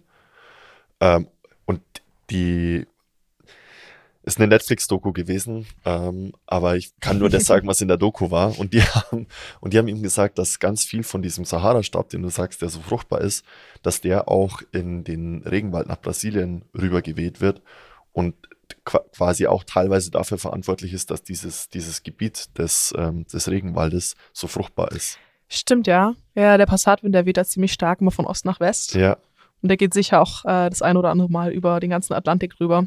ja, ist crazy, oder? Ja, also oft erwischt er auch die, was ich glaube, die Kanarischen Inseln. Da gibt's dann ab und zu so Sandstürme aus der Sahara, What? die den Flugverkehr auch beeinträchtigen und so. Ja, ja. Gibt's ganz coole Videos. Es, es liegt nicht weit von der Sahara, es ist wirklich halt, Ja, ich habe gerade überlegt, ich war gerade, es ist einfach vor der Küste von Afrika, da sind diese Inseln. ich Idiot war gerade in der Karibik. das ist ein bisschen weiter weg. Ja, nee, da gibt's, ja, ich glaube, da gibt's keine Sandstürme mehr. zumindest aber das ist- der Sahara. Da ja. muss man aber auch bedenken, also gerade die, die dann jetzt beim Regenwald landen, die sind wahrscheinlich in größerer Höhe unterwegs. Also die sind jetzt nicht so, ja, ja, dass du da unten auf der Insel bist und denkst, oh, da kommt jetzt der Sand, sondern das ist dann irgendwo weit über unseren Köpfen und hoch Ja. in den Wolken irgendwo, dass dieser Sand transportiert wird, irgendwo wahrscheinlich in zehn Kilometern Höhe oder so. voll, ja. Ja, ich bin auf jeden Fall gespannt, was, was, was uns da noch so alles erwartet und was sich unsere, unsere Politik da noch alles, alles einfallen lässt. Es ist auf jeden Fall ein kompliziertes Thema und ähm, deshalb finde ich es wichtig, das halt auch aus, aus unterschiedlichen ähm, Perspektiven zu beleuchten. Unbedingt. Ich glaube, was, was dabei wichtig ist, ist so ein bisschen zu trennen, was die Wissenschaft ist und was dann die Konsequenzen daraus sind. Weil im Prinzip, also Wissenschaft in der Meteorologie zum Beispiel, ne, die, die beruft sich ja vor allem auf die Fakten und das meiste, worauf wir uns berufen können, ist das, was wir schon gemessen haben. Und die Blicke in die Zukunft sind immer so ein bisschen mit Unsicherheit behaftet, einfach weil es die Zukunft ist. Ne? Ja. Und gerade Computermodelle jetzt auch nicht unbedingt zuverlässig sind. Das merkt man schon daran, wenn man sagt, okay, wie wird denn der nächste Winter? Und eigentlich kannst du keine seriöse Prognose machen. Ähm, und immer kommt es anders. Also das ist mir schon auf jeden Fall passiert. ich sollte auch schon Winterprognosen machen, jedes Mal lag ich komplett daneben. Ja. Schön wär's, ne? Ja, toll wär's, genau. Und die Klimamodellierungen, die sind dann, also ich meine, was die Temperaturen geht, ist wieder so ein Punkt, wenn man weiß, okay, jetzt ist die letzten 50 Jahre bergauf gegangen, dann geht's wahrscheinlich auch die nächsten 50 Jahre bergauf, ne? Aber es muss ja nicht so sein. Naja, also doch, solange das CO2 rausgehauen wird, wahrscheinlich schon. Ja? Okay. Genau, also solange, solange das, ähm, die, die, die Ursache für die Erwärmung, die bereits festgestellt wurde, so weiter bleibt, ist schon ziemlich sicher, dass es kommt. Okay. Ähm, Also aber da was ist man jetzt sich einig Genau, sozusagen. da, also ich glaube, da sind sich alle Meteorologen Sehr und gut. Klimawissenschaftler einig, dass globale Erwärmung existiert. Ach, Ähm, ja, ja, dass sie aber genau, existiert auf genau, jeden Fall. und, und dass ja, sie ja. auch von äh, Treibhausgasen unterstützt wird. Okay. Was jetzt halt daraus nicht resultiert, ist, wie viel genau, ne? also wie exakt ist es, wo treten welche Effekte ein und das Wichtigste halt, welche Konsequenzen soll man daraus ziehen. Ne? Weil das ist dann nämlich eine moralische Frage und die ist halt dann nicht mehr wissenschaftlich, das ist dann rein emotional Ja. und Die kann ähm, ja auch ein Meteorologe nicht beantworten. Nee, genau. Also ich, ich kann jetzt niemandem sagen, nur weil es wärmer wird, jetzt sollten, keine Ahnung, sollte man keinen Kamin mehr zu Hause beheizen, weil das ist ja CO2. Oder du solltest kalt duschen, weil das produziert Energie. Ne? Das ist halt, Oder keine Kinder mehr kriegen. Das oder ist ja keine Kinder mehr kriegen. Das ist ne? auch ein äh, berühmtes Beispiel, ja, weil wir haben ja schon zu viele Menschen auf dieser Erde. Ich persönlich habe ein Kind und ich finde es auch super und ich würde mir das auch nicht ausreden lassen wollen. Ja, absolut. Und ich glaube auch, dass jeder das selber irgendwie entscheiden muss, was, was er möchte. Aber ich glaube auch nicht, dass Kinder gerade bei unserer Geburtenrate jetzt der treibende Faktor im CO2-Ausstoß sind. Ich glaube, wenn es, dann ist eher unser Lebensstandard, der sagt, dass ich als Single in einer Dreizimmerwohnung alles beheizen muss, Mhm. anstatt, wie, ich weiß nicht, früher hat man halt auch zu zehnt in einem Haus gewohnt Ja, und dann hattest du halt einen Kamin, ne, und der hat euch alle warm gehalten. Also wäre so eine Ähm. traditionelle äh, Familie Oh, klimaneutral. sicher. Oder so eine, so eine Communities, die Ja. so enger zusammenleben, wäre sicher ein bisschen besser. Ich meine, auf jeden Fall sind Wohnungen besser von der Energieeinsparung als ein Haus, ne, was vier Wände hat in die Himmelsrichtungen, wo Mhm. halt viel abkühlen kann, anstatt dass du Nachbarwohnungen hast, wo die Wärme so ein bisschen mehr ähm, kompakt bleibt. Ja, ja. Ich glaube, also, ich meine, das ist ein super großes Thema, da kann man super viele Ideen. da könnten äh, jetzt wahrscheinlich noch bringen. zwei Stunden weiterreden, Genau, das stimmt genau. schon. Ja. Also da gibt es wirklich viel. Aber das ist halt letztendlich dann die Entscheidung von Politikern oder halt Leuten, die da sich bereit fühlen, die äh, ethisch-moralischen Konsequenzen rauszuziehen. Ja. Und das sind aber auch die, die dann die Reaktion hervorrufen, weil das, ich glaube, was ich in letzter Zeit ein bisschen schade finde, das kam vor allem mit Corona sehr stark in dieser Pandemie, ne, dass, dass Leute sagen, die Wissenschaft sagt oder dass es da so einen gewissen moralischen Appell geben sollte aufgrund von irgendwelchen Fakten.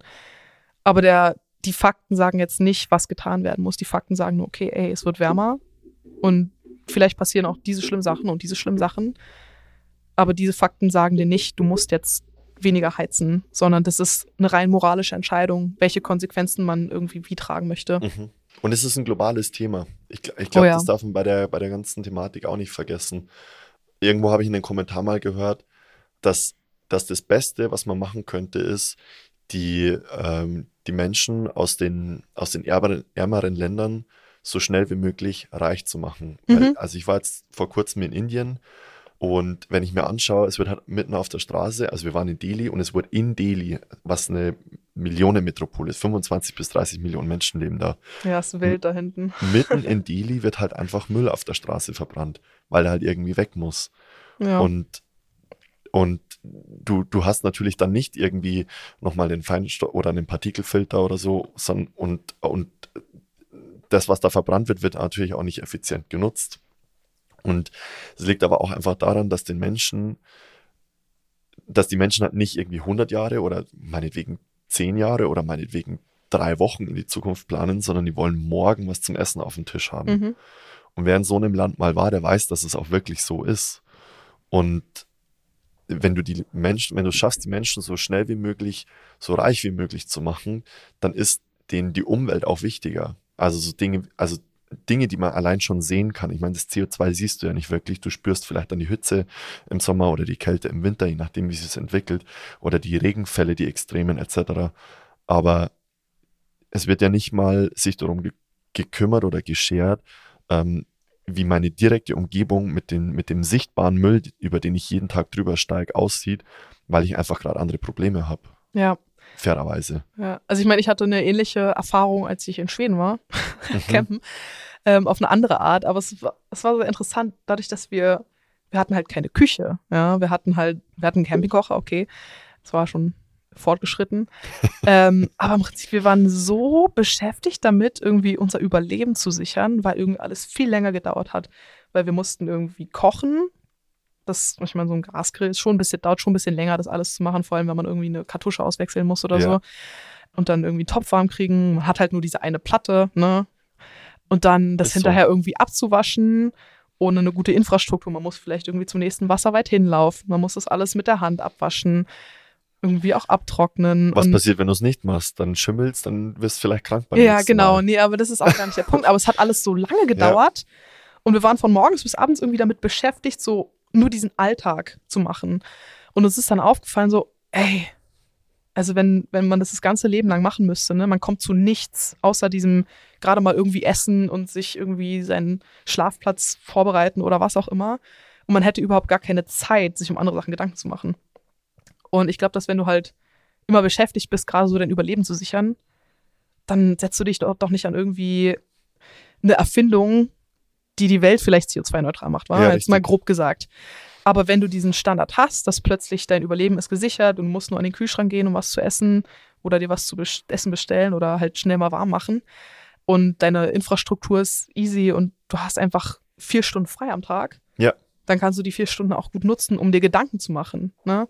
Und ich glaube, dass deswegen auch gerade in der westlichen, in unseren, äh, in, der, in der westlichen Welt die Leute sich diese Frage stellen, weil wir halt eben diesen Standard schon haben. Ja. Das ist nicht, ich glaube nicht, dass es ist, weil wir irgendwie eine höhere Moral hätten, sondern das ist einfach, okay, wir haben die Zeit, uns Gedanken zu machen. Und genau deswegen ist, glaube äh, auch der, der Approach oder die, die Herangehensweise in der, in der Art. Wenn gerade die Menschen, die jetzt in ärmeren Ländern sind, die noch keine Zeit haben, sich Gedanken zu machen, wenn die plötzlich diese Zeit haben, weil sie den Wohlstand haben, dann wird es dort vor Ort sicher auch sehr schnell sauberer und dann wird es sehr schnell überall sauberer. Ja, Und dann kann man sich vielleicht auch um die Atmosphäre kümmern. richtig. Also So. dann wird auch nicht mehr mit, mit, mit äh, Holz gekocht oder so, sondern mit einem Mhm. vielleicht effizienteren Gasgrill. Mhm. Dann kann der Baum stehen bleiben Genau. und das CO2 weiterhin gespeichert halten. So, Genau. Das ist die, die Idee dahinter. Wobei Gas ist natürlich auch nur quasi ein Baum, der, Der schon sehr der schon lange vor unter der einer Erde Million ist. Jahren irgendwo mal hinter der Erde war, genau. Ja. Ähm, ist jetzt auch noch nicht optimal, aber ich glaube, dass es auch Nee, nee, energieeffizienter ist. Weil ich glaube, gerade wenn man halt mit so alten Techniken arbeitet, da geht halt sehr viel Energie links und rechts rum verloren und man muss Ja. viel mehr verheizen, um dann das Ergebnis zu erzielen. Ich meine, dasselbe Prinzip hatten wir bei Glühbirnen. Ne, Mhm. bei Glühbirnen, die jetzt, also jetzt haben wir LEDs, ne? Aber bei Glühbirnen waren, ich weiß nicht, ich glaube 5% waren fürs Licht und 95% für Wärme. Das kann gut sein, dass es so, So, war. Ja. deswegen waren die auch immer sofort heiß. Man sollte die auf keinen Fall anfassen für eine Stunde oder so, nachdem sie noch an waren. ja, Und jetzt haben wir das halt viel effizienter gemacht, weil wir eben die Zeit hatten, ne? Und die Technologie Richtig, verbessern ja. konnten. sich immer Gedanken gemacht hat.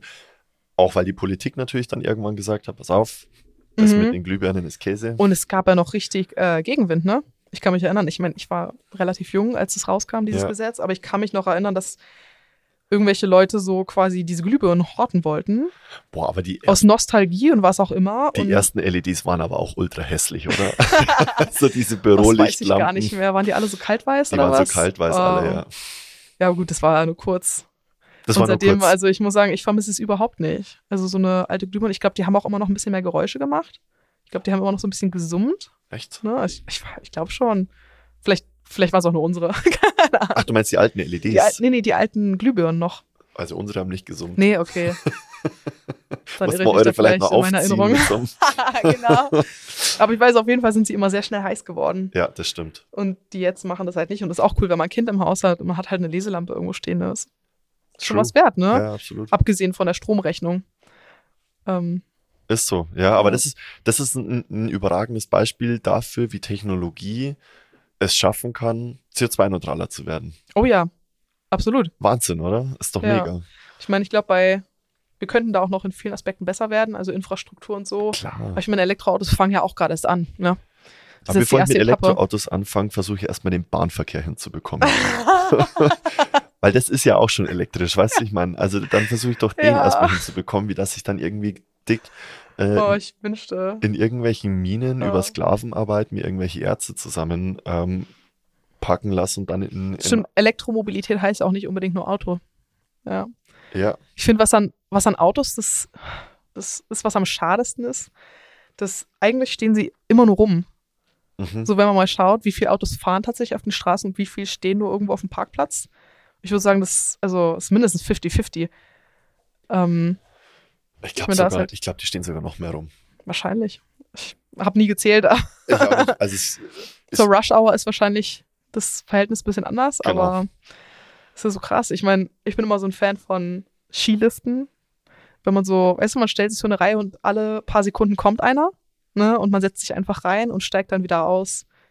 Und irgendwie gehen alle gleichzeitig und man kommt so, man kommt einfach an und man kann rein und wieder raus. So ganz einfach, ne? Da habe ich mir schon mal gedacht, dass eigentlich geil wäre. wenn- Überleg mal, wie geil es wäre, dieses Bahnnetz, das wir haben, zu nutzen. Jeder hat, oder du kannst dir so einen, so einen, wie so ein Mini-Schienenauto mieten und sagst, ich steige jetzt, keine Ahnung, ich komme aus Ingolstadt, ich steige in Ingolstadt ein Hm. und äh, fahre zu Sarah nach Salzburg. Dann gebe ich das ein und dann werden die Weichen und so weiter automatisch extra für mich so gestellt, dass ich Ja. dann bei Und am dir, besten können auch unterwegs Leute einsteigen, die genau eine Teilstrecke da auch zurücklegen müssen. ja, oder sich einfach hinten andocken oder, Oder so, ja, das ist noch besser, ja, genau so. dass du trotzdem Zug diesen Individualverkehr und dann wieder auseinanderspalten, ja. Wäre alles super. Ah. Ja, es ist halt, also weißt schon, ich kann, ich Vielleicht kommt's ja noch. Ich kann es beim Auto auch irgendwo verstehen, weil wenn ich mir vorstelle, überleg mal, guck mal in dein Auto rein, wie viele persönliche Sachen von dir liegen im Auto rum. Oh, richtig viel. Ich glaube, unseren Bus haben wir zwischenzeitlich als Garage benutzt. Gell? Also für so, was man sonst in die Garage schmeißt. Ja. Ne? Große Sachen. ja, ich habe ich hab mein, mein, mein E-Bike teilweise auch im, im Bus gelagert Mhm. und so weiter, weil ich es halt nicht in den Keller runtertragen wollte. Genau, selber Grund. Also, man müsste natürlich was in seinen Verhaltensweisen ändern, klar, logisch, und das ist Mhm. auch definitiv alles möglich. Ja, also die, die Lösung wird es wahrscheinlich nicht, nicht geben ähm, am Ende des Tages, aber ich finde es interessant, einfach mal solche Diskussionen zu führen, weil ich finde, von Mhm. diesen Diskussionen gibt es nicht viele. Ja, irgendwie.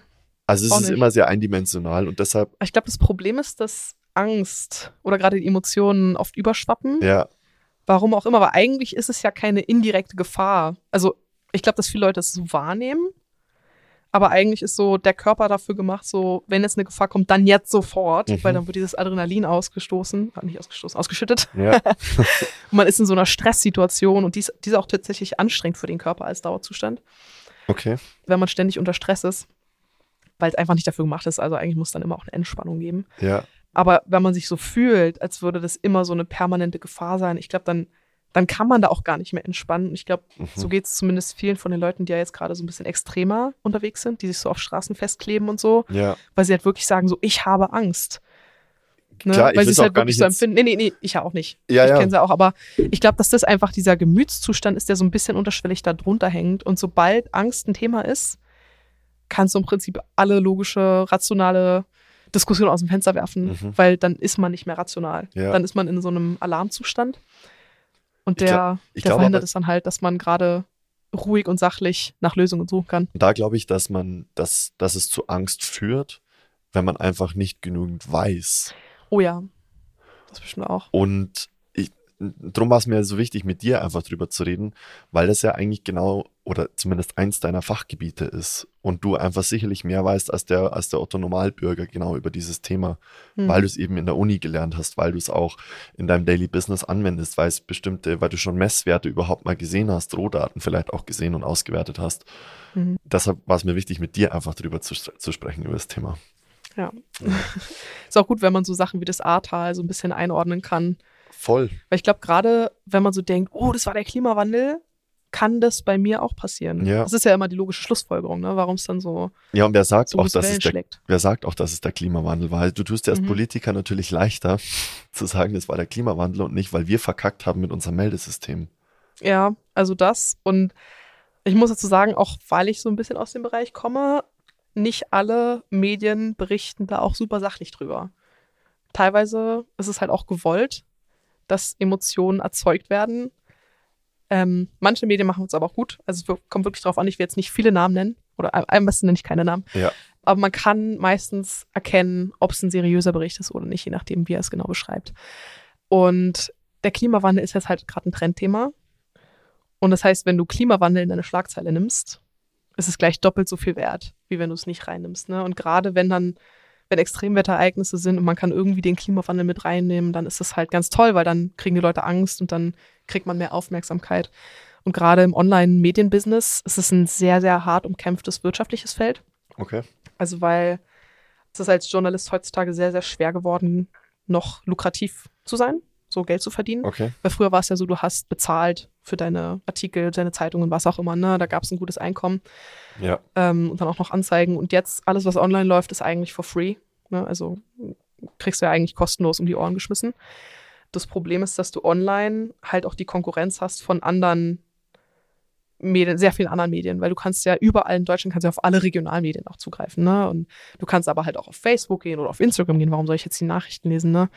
Ähm, und deswegen ist es sehr, sehr schwer, die Aufmerksamkeit von Menschen zu bekommen, die man aber braucht, um Einkommen zu generieren. Denn das Einkommen, das kommt halt eigentlich nur durch Werbeanzeigen in den Mhm. meisten Fällen. Und das heißt, wenn du irgendeine Story hast, die gut läuft, die viele Leute sehen, die viele Leute anklicken, wo viele Leute reagieren, ist immer positiv für dich als Journalist Klar, in dem Fall. machst. Weil du halt Umsatz machst, genau. Und am Ende des Tages willst du halt auch deine Rechnung bezahlen können als Firma. Und deswegen sind so Messwerte wie Klickzahlen auch sehr wichtig. Ne? Und deswegen kann es halt auch mal passieren, dass man Sachen ein bisschen aufbauscht, die vielleicht nicht ganz so spektakulär sind, einfach weil man nicht schreiben will, weiß nicht, war wieder mal kalt, ne? Das interessiert ja keinen, ne? Aber Ja. wenn man schreibt sowas wie hier russische Käl Kältepeitsche bringt äh, Okay, enorme Eiswelle oder ne, was man halt so da bist du wieder beim hören, lesen kann, da bin ich, dann bist du beim Storytelling. Ist auch, ich ich meine, ist ja auch ehrlich spannender, ne? Ja, ja, klar. Es soll ja auch ein bisschen Emotionen Ja. erwecken. Aber man muss halt auch mal schauen, welche Emotionen man erweckt. Und gerade was den Klimawandel angeht, würde ich mal sagen, 95 Prozent negativ. Ja, ja, weil gerade auch negative Schlagzeilen, die sind halt auch immer spannender, weil wir als Menschen so ein bisschen darauf ähm, programmiert sind, nach Gefahren Ausschau zu halten, ne? stimmt. Auch ja. evolutionär. Das ist total wichtig, dass wir so ein bisschen mehr auf das konzentrieren, was uns vielleicht schaden könnte, als das, was gut läuft. Ja, Und deswegen sind Nachrichten halt auch immer irgendwie negativ, weil das ist das, was unsere Aufmerksamkeit kriegt. Und Klimawandel ist halt so ein Thema, was jetzt halt im Trend ist. Und gerade wenn dann irgendwelche Sachen passieren, dann wird es halt auch gerne aufgegriffen. Gerade auch wenn es Journalisten sind, die keine Meteorologen sind, ja. ne, was man halt in den meisten Fällen hat, die das eben auch nicht so ganz einordnen können.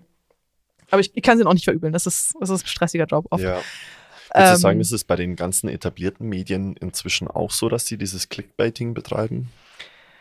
bei, oh, ich glaube, da muss man von Haus zu Haus echt unterscheiden. Ja, ich und, und es ist aber auch schwer zu sagen, ab wann ist es Clickbaiting, ne? Weil Ja. ich meine, offiziell ist ja erst Clickbaiting, wenn du halt irgendwie einen Titel machst und eigentlich irgendwie behauptest du das Gegenteil oder so, beantwortest es nicht mal in deinem Artikel, Ah, so wenn es so okay. richtig enttäuschend ist. ich dachte, Clickbaiting ist Ähm. immer ne, nur eine reißerische Überschrift zu haben. Ah, es ist Okay, irgendwo, es ist, es ist ja, gut, ich meine, ja, es ist ähm, Ansichtssache wahrscheinlich. Ähm, Ja. Kann schon sein. Aber im Online-Business. Ähm, aber ich würde sagen, dass im Online-Business schon Okay. das Feld sehr, sehr hart ist. Ja, Und dass, wenn du eine normale Überschrift nimmst, die irgendwie meteorologisch völlig korrekt wäre, sowas wie morgen wird es wahrscheinlich sonnig, mhm. dass das niemand anklickt. ja. Weil es ist ja langweilig, ne?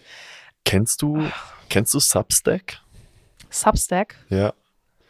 Nee. Substack ist eine, ist eine Plattform, auf der Journalisten unterwegs sind und unabhängig von irgendwelchen Zeitungen Artikel veröffentlichen können. Mm. Also wie, du kannst dir dann quasi so deine Zeitung mehr oder weniger selbst zusammenstellen, wenn man so möchte. Und ich, ich könnte mir vorstellen, dass dieser ähm, unabhängige Journalismus, weil du da kannst dann über, keine Ahnung, die Leute lassen sich dann über Patreon bezahlen oder kannst du dann Mhm. auch abonnieren und so weiter. Und es gibt dann irgendwie Paid-Artikel und Nicht-Paid-Artikel.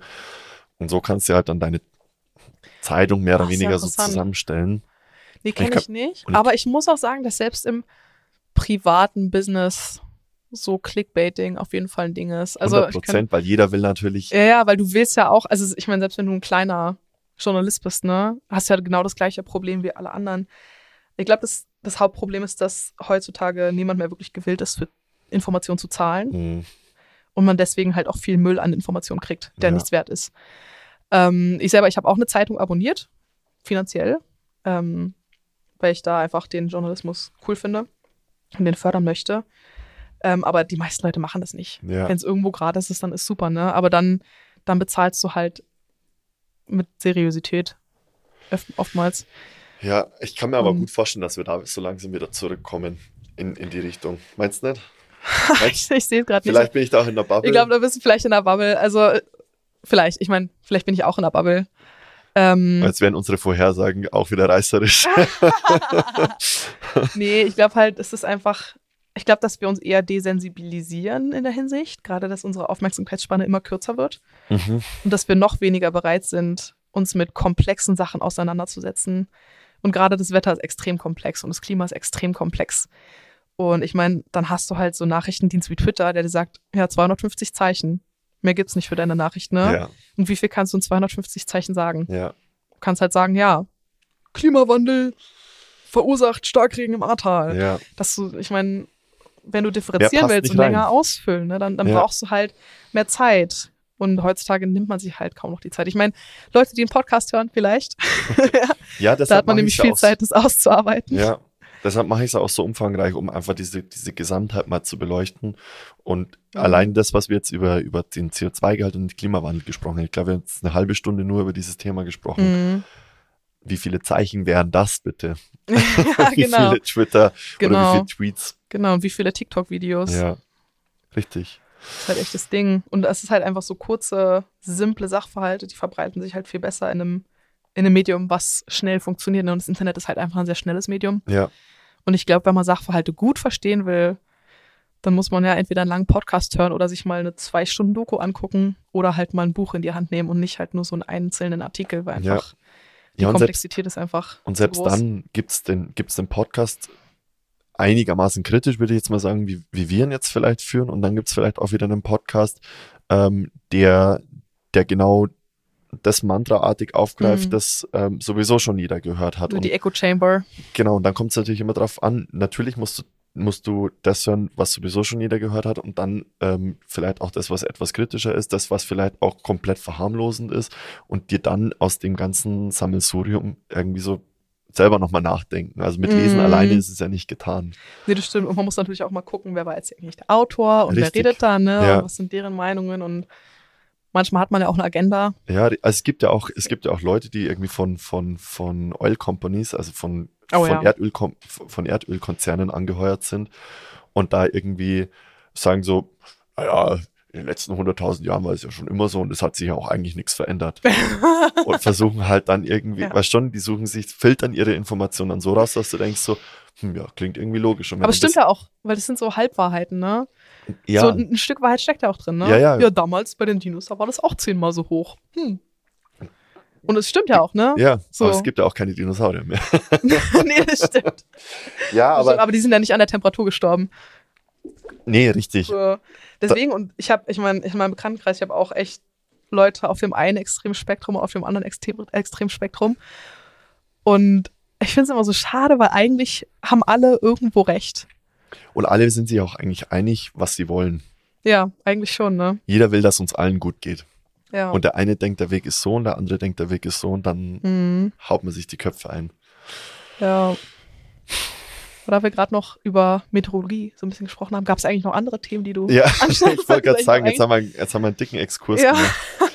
Ähm, genau, was, was ich noch wissen wollte, so Dinge wie, wie Vulkanausbrüche ähm, und so weiter, weil du das Erdbeben vorhin kurz angesprochen hattest, das sind ja ähm, auch Themen oder ich sage mal so Dinge wie, also Vulkanausbrüche fallen mir ein, mir fällt ein, dass die Sonne einen Zyklus hat, ähm, also Dinge, die, die für uns gar nicht so wirklich greifbar sind, weil wir sie persönlich nicht wirklich erleben. Hat sowas auch einen Einfluss? Also klar, Vulkan man mitbekommen in Island. Genau, also kommt drauf an. Also es gibt diesen Sonnenzyklus, ich nehme an, du meinst diesen elfjährigen, oder? Diesen Sonnenfleckenzyklus. Ja. Das ist der, der am bekanntesten ist.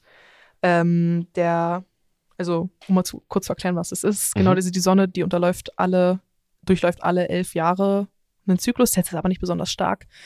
Der zeigt sich anhand von diesen Sonnenflecken. Das sind sowieso dunklere Punkte auf der Sonnenoberfläche. Die kann man bloßem Auge, glaube ich, vielleicht manchmal sogar sehen, aber man sollte nicht in die Sonne gucken. Also Besser nicht hinschauen. nicht auch nicht alle elf ähm, Jahre. also, also mit bloßem Auge heißt im Prinzip ohne Vergrößerung. Ich glaube, wenn du so eine Verdunklungsbrille hast oder so, Mhm. ähm, im Fernglas wäre besser. Mit Verdunklung, unbedingt Ja. mit Verdunklung. Auf jeden Fall, die, das zeigt so ein bisschen die Sonnenaktivität an. Also, das ist im Prinzip alle elf Jahre hast du ein Maximum und dann dazwischen so nach fünf, sechs Jahren Minimum. Wobei es nicht immer alle elf, elf Jahre sind. Also, es ist Pi mal Daumen, Okay. alle elf Jahre. Manchmal kann es auch mehr so Richtung zehn oder zwölf Jahre sein. Also, es ist, schwankt so ein bisschen, wie alles in der Natur so ein bisschen. ja. Auf jeden Fall ist dann zwischendurch die Aktivität ein bisschen stärker. Das zeigt sich durch erhöhte Sonnenfleckenaktivität. Das heißt, man zählt die einfach. Und je nachdem, wenn es mehr Sonnenflecken sind, dann Okay. ist die Sonne einfach ein bisschen stärker gerade. Das liegt daran, dass da irgendwie diese hohe Aktivität einen sehr starken Magnetismus verursacht, irgendwie so, dass so die Magnetfelder irgendwie aus der Sonne rausbrechen. Mhm. Super komisch. Ich weiß auch nicht genau, wie das funktioniert, aber das hält dann irgendwie das Licht davon ab, durchzukommen. Und deswegen ist es dann plötzlich dunkler, wenn die Aktivität stärker ist. Was ja irgendwie so ein bisschen gegenteilig klingt von dem, was man denken würde. Ja. Genau, aber das hat auf die Erdtemperatur nur einen sehr, sehr geringen Einfluss. Also ich glaube, es ist irgendwie, ah, also es ist nicht mehr als ein Grad Unterschied. Und aufs Klima? Also, oder, oder was heißt aufs Klima? Falsch, ähm, falsche Formulierung, falscher Begriff. Ähm, auf, auf die Wetterbedingungen insgesamt. Also nicht auf die Nee, Temperatur. Also, es gibt ja so Sonnenstürme, was, Stürme, was schon dann stimmt, Auswirkungen genau. auf elektronische Geräte und so weiter also ich haben. kann sagen, ich habe in meiner Arbeit mal versucht, eine Winterprognose zu machen aufgrund der Sonnenaktivität und ist absolut schief gegangen. Absolut. Okay. Also ich würde einfach mal sagen, es Nein. gibt nichts, was man weiß, dass Ja. da irgendwelche Zusammenhänge wären oder dass da irgendwelche Einflüsse wären. Und der Einfluss ist wirklich relativ gering. Und was war deine Frage noch? Hab ich so vergessen. Ob es einfach Einflüsse auf, auf den. Ah, genau. aufs Diese Wetter haben. Sonnenstürme, die Sonnenstürme, ähm, die werden abgefangen. Also gerade die, die meiste Sonnenaktivität, die erreicht uns hier unten gar nicht so wirklich in der Atmosphäre. Ich glaube, da muss man einen kurzen Exkurs machen in die Atmosphäre, wie die eigentlich aufgebaut ist. Voll gern, ja. Die ist nämlich ziemlich groß. Also das, wo das meiste Wetter spielt, das sind nur so ungefähr die untersten 10 Kilometer. Da, wo Also- die Flugzeuge fliegen. Genau. Die fliegen ungefähr auf 10 Kilometern Höhe, genau. Das ist so eine ganz schöne Luftschicht für die, weil da auch sehr starke Windbänder sind. Genau, also da ist es, wo das ganze Wetter passiert. Mhm. So alles, was wir so jetzt tun haben mit Wolken und Gewittern und Wind und Temperaturschwankungen und so. Das, dieses, die ganze Action, die passiert ungefähr in den untersten 10 Kilometern. Wobei es am, am Nordpol ist die Schicht ein bisschen niedriger als am Äquator. Liegt an der Temperatur einfach da, wo es wärmer ist, reicht die, äh, die, die Troposphäre, so nennt sich die unterste, so nennt man die unterste Schicht, wo das ganze Wetter stattfindet. Die ist dann einfach ein bisschen größer, wenn es wärmer ist weil die Luft sich einfach ein bisschen ausdehnt, wenn es wärmer ist. Ah. Und dann kommt da die Tropopause, Ja. das Ende der Troposphäre. Das ist halt dann ja so in 10, 12 Kilometern Höhe. Und dann kommt die Stratosphäre. Das ist da, wo dieser eine Typ von Red Bull abgesprungen ist. Der Diesen- Felix Baumgartner. Genau. Der Stratosphärensprung. Der Der hat ja auch so einen, so einen Astronautenanzug. ja, so genau. Du bist, ich meine, da ist die Luft ja auch schon ein bisschen dünner. Mhm. Und es wird ja auch immer kälter. Also in der Troposphäre, Troposphäre, Troposphäre da wird es immer ein bisschen kälter bis zur Tropopause. Deswegen ist es so ein, wie so ein markierter Punkt, naja, wie soll man sagen, so ein Landmark, so eine Grenze, die Ja. man wirklich erfassen kann, ist, weil es bis dahin wird es immer kälter und dann plötzlich nicht mehr. Also da sind wir so Ah. bei minus 50, minus 60 Grad um den Dreh. Okay. Tropopause, die bleibt dann kurz konstant, diese Temperatur, und dann wird es plötzlich wieder wärmer. Was ein bisschen verrückt ist, das liegt daran, dass da die Ozonschicht ist. Und das Ozon, das äh, absorbiert sehr viel von der Sonnenenergie, die aus dem Weltall kommt zur Erde, ne? Und diese Atome, diese Moleküle, die erwärmen sich halt relativ stark. Und deswegen ist es dort einfach ein bisschen wärmer als in der Umgebung. Wow. Also, genau, das ist wie so eine warme Blase, könnte man Mhm. sich denken, ne? Halt, aber durch die ganze, um die ganze Welt zieht sich diese Ozonschicht also und da ist heißt, es dann ein bisschen wärmer. das heißt, wir haben die Troposphäre, das sind die ersten 10 Kilometer, dann kommt nochmal zwei Kilometer circa Ja, da- das kann man nicht so genau sagen, wo es dann auf. Das ist ja. alles fließend, ne? Okay. Aber da ist diese Tropopause. bis zu dann- 12 Kilometer dann. Also, ja, also die Troposphäre geht halt, je nachdem, wo du auf der Erde bist. An den Polen ist, glaube ich, mehr so Richtung 8, 9 Kilometer, am Äquator mehr so 12, vielleicht auch 15 Kilometer. Okay. Und dann kommt einfach diese Tropopause. Und das ist einfach nur, das, das markiert einfach nur, ey, da ist die Temperatur am kältesten. Und dann, wenn es Ah, wieder wärmer wird, ist. Stratosphäre. Okay. Und da in dieser Stratosphäre, das ist einfach die nächste Schicht, da ist dann die, die Ozonschicht drin auch. Ja. Die ist einfach nur Teil davon und sagt einfach nur, ey, da ist auch ein bisschen wärmer. So, so definiert sich auch die Stratosphäre. Und die endet dann da, wo es so warm ist, wie es geht, durch die Ozonschicht im Prinzip. Da ist dann die Stratopause. Also Pause heißt diese Grenze, ne? Und das geht hoch bis so ungefähr 50 Kilometer. Ähm, also wird schon deutlich größer, die Abstände. Und dann ist irgendwann noch die, die warme Ozonschicht vorbei. Dann kommt die Mesosphäre und die ähm, Thermosphäre. Und die Schichten, da passiert jetzt eigentlich gar nicht mehr so viel. Die zeichnen sich vor allem dadurch aus, dass es da dann, also in der Thermosphäre vor allem, da wird es dann immer, immer wärmer. Ja. Noch wärmer als in der Ozonschicht? Oh ja, viel, viel wärmer. Deswegen heißt die Thermosphäre. Ah, klar. Ne? das ist einfach die allererste Schicht, wo die Sonne draufhaut. Und das erwärmt sich einfach. Woraus besteht die Schicht?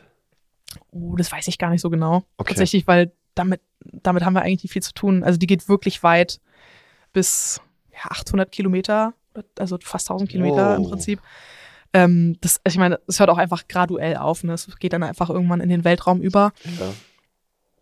Aber da ist einfach ziemlich warm. So, ich glaube, da reagieren einfach die, die ganzen Strahlemoleküle von der Sonne mit der Luft. Ja. So die erste, das ist quasi die erste Mauer, die da kommt. Vielleicht sitzen auch besonders, ah, ich glaube, es ist vielleicht auch von der, von der elektromagnetischen Strahlung, aber da bin ich jetzt wirklich nicht ganz so sicher. So, das Weltraum ist nicht so ganz Meteorologie. okay, alles gut. Äh, auch wenn manche Leute denken, oh, Meteorologie, so wie so ein Meteor, Ja. dass man da ganz viel vom Weltraum wüsste, aber eigentlich so ein paar, paar Basics ja, aber eigentlich ähm, beschäftigen uns fast nur mit der Troposphäre, also Okay. mit der untersten Schicht, weil da eben das ganze Wetter stattfindet. Also und man weiß so, okay, Stratosphäre ist so ein Ding und es ist wichtig, dass da wärmer wird, weil Ja. die Tropopause, das ist halt so ein bisschen die Wettergrenze. Dann bist du ähm, quasi Tropologin. Oh, Tropologie. Ja, okay. genau. Nee, Quatsch, verstehe. Troposphärologin. Mhm. Genau, und ähm, ich meine, was man noch erwähnen kann, ist da oben in der Thermosphäre, ähm, dass da so ein bisschen die Polarlichter eine Rolle spielen, weil da ist dieser ganze Elektromagnetismus, der aus dem Weltall kommt. Ja. Das wird da im Prinzip alles abgefangen. Und das Ganze, also was bei uns unten ankommt, ist eigentlich nur so halt diese, diese die, die, die ungefährlichere Sonnenstrahlung, relativ wenig Elektromagnetismus und auch nicht viel gefährliche Strahlung. Das wird alles von der Atmosphäre ganz gut gefiltert. Und wir beschäftigen uns eben dann mit dem, was da unten so passiert. Das ist so die, der Wettermotor sozusagen. Okay. Und die, die Tropopause, dadurch, dass die diese Eigenschaft hat, dass da oben dann plötzlich wieder wärmer wird, das ist der Grund, warum das Wetter nur hier unten stattfindet, tatsächlich. Weil fürs Wetter, da, was da sehr groß eine Rolle spielt, ist, dass Luftmassen sich bewegen und aufsteigen und absinken, Mhm. so ein bisschen vom Wind, dass sich Wind überhaupt bilden kann und so. Das ist ein äh, sehr komplexes Thema. Aber normalerweise ist es ja so, dass wenn, wenn man irgendwie was hat, was wärmer ist, das will aufsteigen. Das kennen wir von Heißluftballons zum Beispiel. Ne? Wenn, man, Ja, wenn man die. Luft im Heißluftballon erwärmt, dann wird es plötzlich leichter und möchte aufsteigen und sogar so doll, dass man dann einen ganzen Korb unten dranhängen kann und damit fliegen kann. Und dasselbe Prinzip haben wir halt in der Atmosphäre ständig. Also, dass warme Luft irgendwie nach oben aufsteigt. Und ähm, wenn es dann aufsteigt, dann ist plötzlich der Luftdruck geringer. Das hat damit zu tun, dass im Prinzip, wenn man sich das vorstellt, so die Atmosphäre, wenn es wie so eine Säule wäre, von, von der Erdoberfläche bis ins Weltall, ähm, und die hat ein gewisses Gewicht. Es ist jetzt nicht viel, Ja. aber es ist tatsächlich ein Gewicht da. ja. Das ist ähm, dieser, das ist im Prinzip der Luftdruck, Ja, ne, das Gewicht, was auf uns Bar. wirkt. Dieses eine Bar, wobei man in der Meteorologie gar kein Bar mehr benutzt, sondern Hektopascal, ist Ah, aber im Prinzip dasselbe. Ein Bar sind 1000 Hektopascal. Okay. Und das im Prinzip, wenn die, wenn die Luft aufsteigt und dann plötzlich die, die Luftsäule da drüber nicht mehr so groß ist und der Druck dadurch ein bisschen geringer ist, dann kann die sich noch ein bisschen ausdehnen, weil es ist irgendwie so ein bisschen mehr Platz gefühlt da, weil der Luftdruck einfach nicht so hoch ist. Und wenn sich die Luft ausdehnt, dann wird sie kälter in, infolge dieser Ausdehnung. Und das ist im Prinzip so, dass sobald die Luft so ein Gleichgewicht erreicht hat, von dem, wo sie noch schwerer war als. Ach, das ist so kompliziert zu beschreiben. Okay, vielleicht mache mach ich ein, ein besseres Beispiel. Wenn man so einen Heißluftballon hat zum Beispiel, ja, Ja. man möchte mit dem aufsteigen und irgendwann ist die Luft um den Heißluftballon genauso leicht wie die Luft im Heißluftballon. Und deswegen steigst du nicht noch weiter auf. Ah. Ne? Und dann Aber hast du irgendwann ein Limit, weil sonst würdest du im Heißluftballon ja immer weiter hochfliegen. Aber die ist Ne? nur deshalb so leicht, weil sie eben so dünn ist. Nicht, weil Genau. sie so warm oder so. Ja, okay, verstehe. Ja, es hängt leider alles so ein bisschen zusammen, Ja. weil eben Luftdruck und Temperatur, die haben so ein gewisses Wechselspiel. Zum Beispiel, wenn, wenn du Luft, wenn du den Druck niedriger machst, wenn der Luftdruck sinkt und die Luft sich ausdehnen darf, dann kühlt sie dabei auch ein bisschen ab, Ja, weil Wärme entsteht auch, wenn du die Luft zusammendrückst. Es ist, Ja. es ist ein bisschen freak. Es ist, aber das, das, das, ist kennt halt man. Thermophysik. Das kennt man vom Fahrrad aufpumpen, Mhm. wenn der Schlauch dann zum Beispiel warm wird, wenn du Genau. das Fahrrad aufgepumpt hast. da Genau, ist ja das ist ein super Beispiel. entstanden. Oder auch Wärmepumpen in Haushalten, Ja. die jetzt ja ein relativ neues Ding sind. Die benutzen das gleiche Prinzip, dass die Luft zusammendrücken, damit Wärme entsteht. Ach, das wusste ich noch gar nicht. Okay. Genau. Und das hat man in der Atmosphäre halt die ganze Zeit. Das ist halt ein bisschen schwer sich vorzustellen. Wir in der Uni haben halt immer mit einem Luftpaket gearbeitet, was so sich durch die Atmosphäre bewegt. Ja. Im Prinzip wie so ein, ja, wie so ein- wie so ein Paket, ne? so ein Päckchen oder so ein Karton stellt man sich vor und das ist irgendwie Luft und wie sich das bewegen würde aufgrund von den Gegebenheiten. Jedenfalls beim Wetter ist es so, du brauchst halt sehr viel Luftbewegung, damit irgendwas passiert. Oder sagen wir, die Luftbewegung ist auch das Wetter. Aber meistens ist es so, dass irgendwie, keine Ahnung, die Sonne scheint unten auf dem Boden oder wird Ja. wärmer und Luft steigt auf. Ja. Klassisches Beispiel. Man kennt es zum Beispiel von, wenn man am Meer ist und die Landmasse erwärmt sich, dann steigt die Luft dort auf Mhm. und irgendwo, von irgendwo muss die Luft nachkommen, die jetzt gerade von da, wo du bist, irgendwie nach oben in den Himmel wollte. Ja. Und meistens kommt es dann vom Wasser, weil über dem Wasser hat sich die Luft nicht so doll aufgewärmt, weil das Wasser einfach kühler ist als die Landmasse. Und es einfach andere Eigenschaften hat. Und dann kommt der Wind meistens vom Meer, um das auszugleichen, diese Wetterbewegung. Dadurch haben wir eine Windzirkulation. Oh, ich glaube, ich habe mich hier schon wieder verrannt in der Erzählung. Nee, nee, nee, das passt schon. Das passt. Also ich, ich verstehe auch, was, was du meinst. Also dadurch, dass der dass Luft nach oben hin entweicht, muss ja irgendwo nachkommen. Mhm. Und das passiert natürlich nicht alles gleich, zeitgleich, sondern es ist wie so ein, so ein Gummiband, so stelle ich mir so ein bisschen Mhm. vor. Und Genau. dadurch, dass du mit dem Gummiband jetzt erstmal nach oben ziehst ähm, und, das, und das ja so eine gewisse Trägheit halt auch hat, entsteht ein Unterdruck, also es bleibt nicht der gleiche Druck, entsteht ein Unterdruck und der kommt dann von der Seite nach. Ah, und deshalb Genau. Und Unterdruck nennt man auch Tiefdruck. Ah, also das heißt, ich habe dann unten Tiefdruck und oben Hochdruck. Das ist tatsächlich meist genauso, genau. Also wenn du, es kommt darauf an, wie hoch du schaust. Also der Hochdruck ist dann sehr viel höher als der Tiefdruck. Ja, Aber oft ist es genauso, dass man das so sieht, dass unten am Boden bildet sich ein Tiefdruckgebiet aufgrund von einer Erwärmung, einer aufströmenden Luftmasse. das ist auch Ähm. das, was man in den Wettervorhersagen verwendet. Das, was unten am Boden passiert. Man benutzt alles. Aber das, was man meist in den Wetterkarten sieht, wenn man zum Beispiel die Wettervorhersage schaut, irgendwie beim ZDF oder so, und da ist ein Tiefdruck eingezeichnet, das ist am Boden, genau. Das meine ich, genau. Genau, oder die äh, hier Tiefdruckgebiet Anna kommt hier rein auf der Karte und so. Das Ja. ist genau, das sind eigentlich immer die Bodenkarten. Okay. Ähm, aber für, für, für Vorhersagen nimmt man auch die Höhenkarten. Die sind sehr, sehr wichtig. Und im Prinzip würde eine Luft ja, die die würde ja aufsteigen, aufsteigen, aufsteigen oh, ohne Ende. Ne?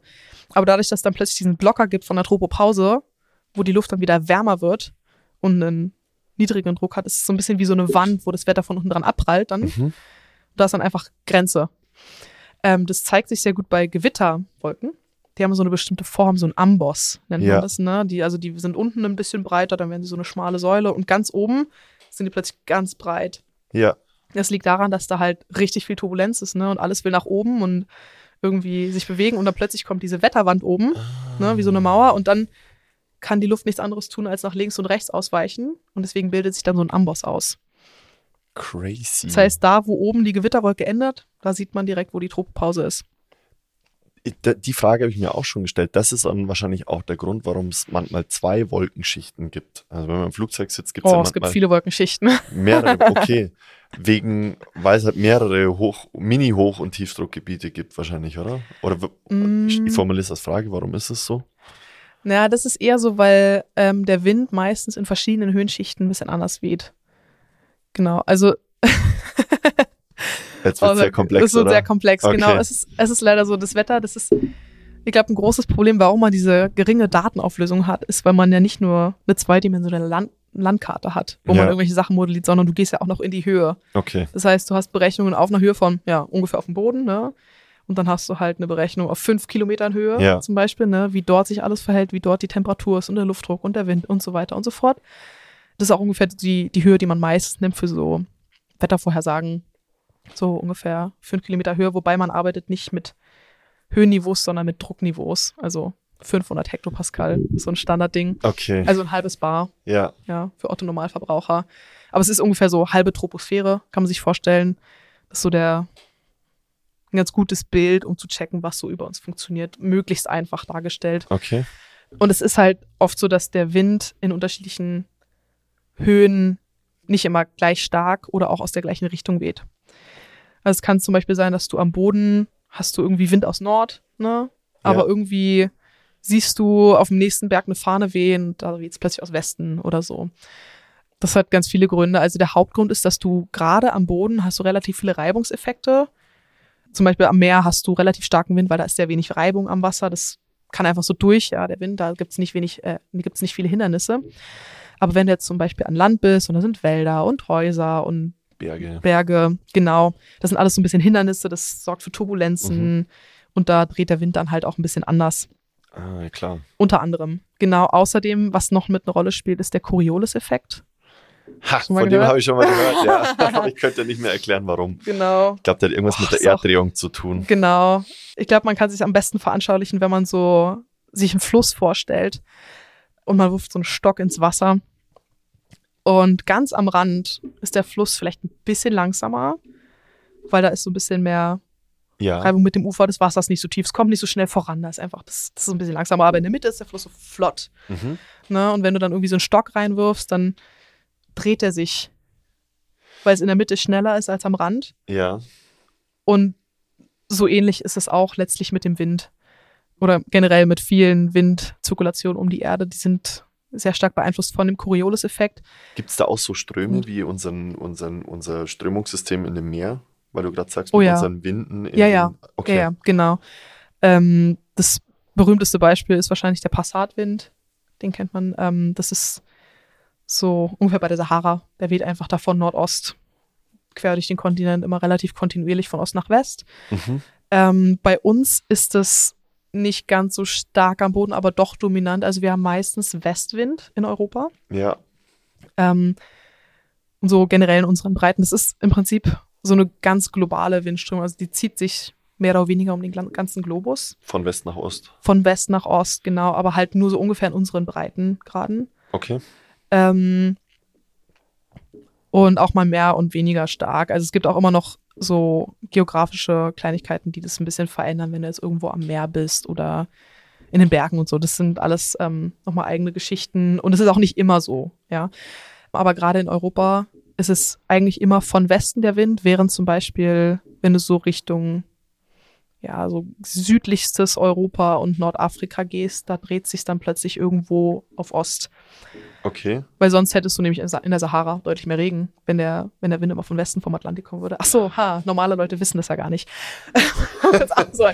Ähm, warum es regnet, ist meistens, wenn wir Wind vom Meer kriegen, vom Ozean.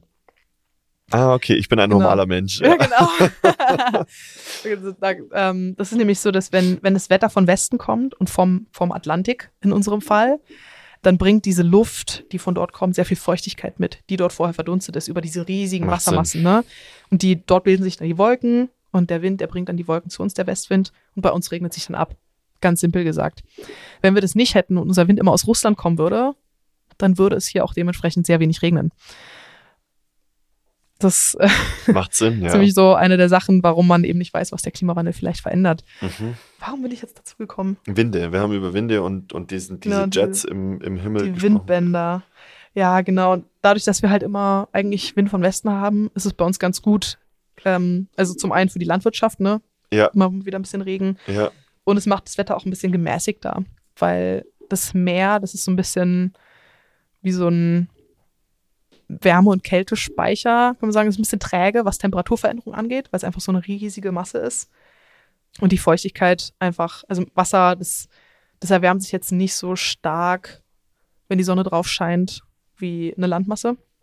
Drum ist der Weiher im Sommer auch kühler als der Asphalt. Genau. Das erklärt auf jeden Fall, warum die Lufttemperatur zum Beispiel wärmer ist in der Regel als die Wassertemperatur. Perfekt. Das ist genau. ja ganz klassisch. Ähm, oder warum es draußen schon irgendwie gefriert und Schnee liegt und der See oder das Meer ist noch nicht zugefroren. Ne?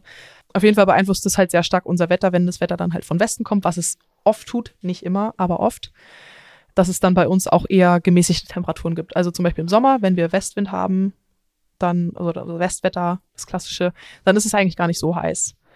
Dann haben wir eher halt so ein bisschen Regen, ein bisschen mehr Wolken, Okay. ähm, Temperaturen wahrscheinlich so um die 20 Grad. Vielleicht sogar ein bisschen kälter, wenn wir Pech haben. das habe ich mich so gefühlt bei meiner Hochzeit. da war irgendwie so 17 Grad im Juli und ich dachte mir so, ah, Nein. nein. Scheiß Westwind. Genau, genau. Ähm, Okay. Und bewölkt war es auch noch. nee, genau. Und richtig heiß ist dann nur, wenn wir andere ähm, Wetterbedingungen haben. Welche? Also wann haben wir einen guten Sommer? Einen guten Sommer? Ja, was heißt gut, genau. Genau. Das ist wieder so eine moralische, moralische Frage. ja. äh, so ein eigenes Empfinden. Aber also wenn man sich einen heißen, sonnigen Sommer wünscht, dann ist natürlich Hochdruck immer ein äh, Kandidat, weil Hochdruck, wie gesagt, bedeutet halt, dass Windmassen nicht aufsteigen, wirklich, sondern dass, also Hochdruck, eigentlich passiert nicht viel bei Hochdruck. Hochdruck, da liegt irgendwie alles nur so rum und bewegt sich nicht viel und die, die Wetterlagen, die, die bleiben auch oft ein bisschen länger, also im Sinne von so ein, zwei Wochen, gut mal möglich. Deswegen hat man dann gleich mal eine Hitzewelle, wenn es mal richtig heiß wird Ah, okay. nicht nur so ein Tag 35 Grad und am nächsten 20, sondern meistens äh, dauert es ein bisschen an, weil Hochdruckwetterlagen immer einfach so ein bisschen langsam sind. Und die sind auch mal geprägt von Sonnenschein, weil wenn du Tiefdruck hast, beziehungsweise aufsteigende Luftmassen, wenn die in die Höhe kommen, sich die Luft ausdehnt, dann- ausdehnt, dann bilden sich Wolken in der Regel Ja. oder auch Regenschauer. Und die äh, vermiesen einem dann halt die Sommerstimmung. ja. Aber Hochdruck, Hochdruck ist eigentlich immer trocken, sonnig und windstill, ziemlich windstill. Und das ist dann meistens heiß. Ähm, was auch noch mit dazu beiträgt oder was eine ganz klassische Hitzelage ist bei uns, ist, wenn über Spanien zum Beispiel ein Tiefdruckgebiet ist, weil sich genau dann die Windkonstellationen perfekt so be bewegen, dass wir einen Südwind kriegen, einen sehr starken. Mm. Und das ist im Prinzip das, das Stärkste. Also wenn wir so Wind kriegen aus so ja, Spanien, Frankreich, so südwestlich an den Alpen vorbei, das ist so ein Klassiker, oder direkt über die Alpen drüber. Aber auch noch aus Südosteuropa, Das passiert allerdings nicht so oft, dass wir dann äh, Tiefdruckgebiet kriegen, was da so bleibt und den Wind bringt. Also so ein Tiefdruckgebiet über Spanien, während dann bei uns so ein Hochdruckgebiet drüber sitzt. Am besten so über Polen. Dann wird es richtig heiß. Okay, okay. Abgefahren. Und äh, dass es auch so eine Regel ist, ist halt irgendwie witzig. Das ist, weißt schon, also du, du sagst es jetzt so, als Ja, wäre das und zu, immer so, ja, ja. genau. Ja. Es gibt halt bestimmte Wettermuster, ähm, die halt immer wieder kommen. Und gerade bei cool. unserer, in unseren Breiten ist halt so klassisch, dass von Westen kommen irgendwie die Tiefdruckgebiete an. Ähm, es gibt auch das klassische Island-Tief und das Azorenhoch. Ich weiß nicht, ob du das schon mal gehört hast. Nee. Okay, also es ist so, dass es hat so ein bisschen mit der globalen Windzirkulation zu tun. Geht vom Äquator bis zum Nordpol letzten Endes. Dadurch, dass es am Äquator am wärmsten ist und dort quasi die Sonne am intensivsten drauf scheint, dass sich dort sehr oft Tiefdruckgebiete bilden, weil die Luft aufsteigt. Und dann ähm, muss die halt woanders wieder absteigen. Und es geht dann halt nach Nord- Nord und Süd so ein bisschen um die, um die Erde. Ja, Und das heißt, analog dazu bildet sich irgendwo ein Tiefdruckgebiet in der Luft sozusagen. Mhm. Ich rede jetzt mal nur von unserer Nordhalbkugel, um es ein bisschen überschaubar zu halten. ja, Und so ungefähr bei so 30 Grad Nord. Ja, da kommt die dann wieder runter. Da bildet sich dann Hochdruckgebiet am Boden aus, weil da einfach so die abströmende Luft, das, das hängt so ein bisschen zusammen. Klar, ja, diese Sinn. Luftbewegung und die, Druck, und die Druckgebiete.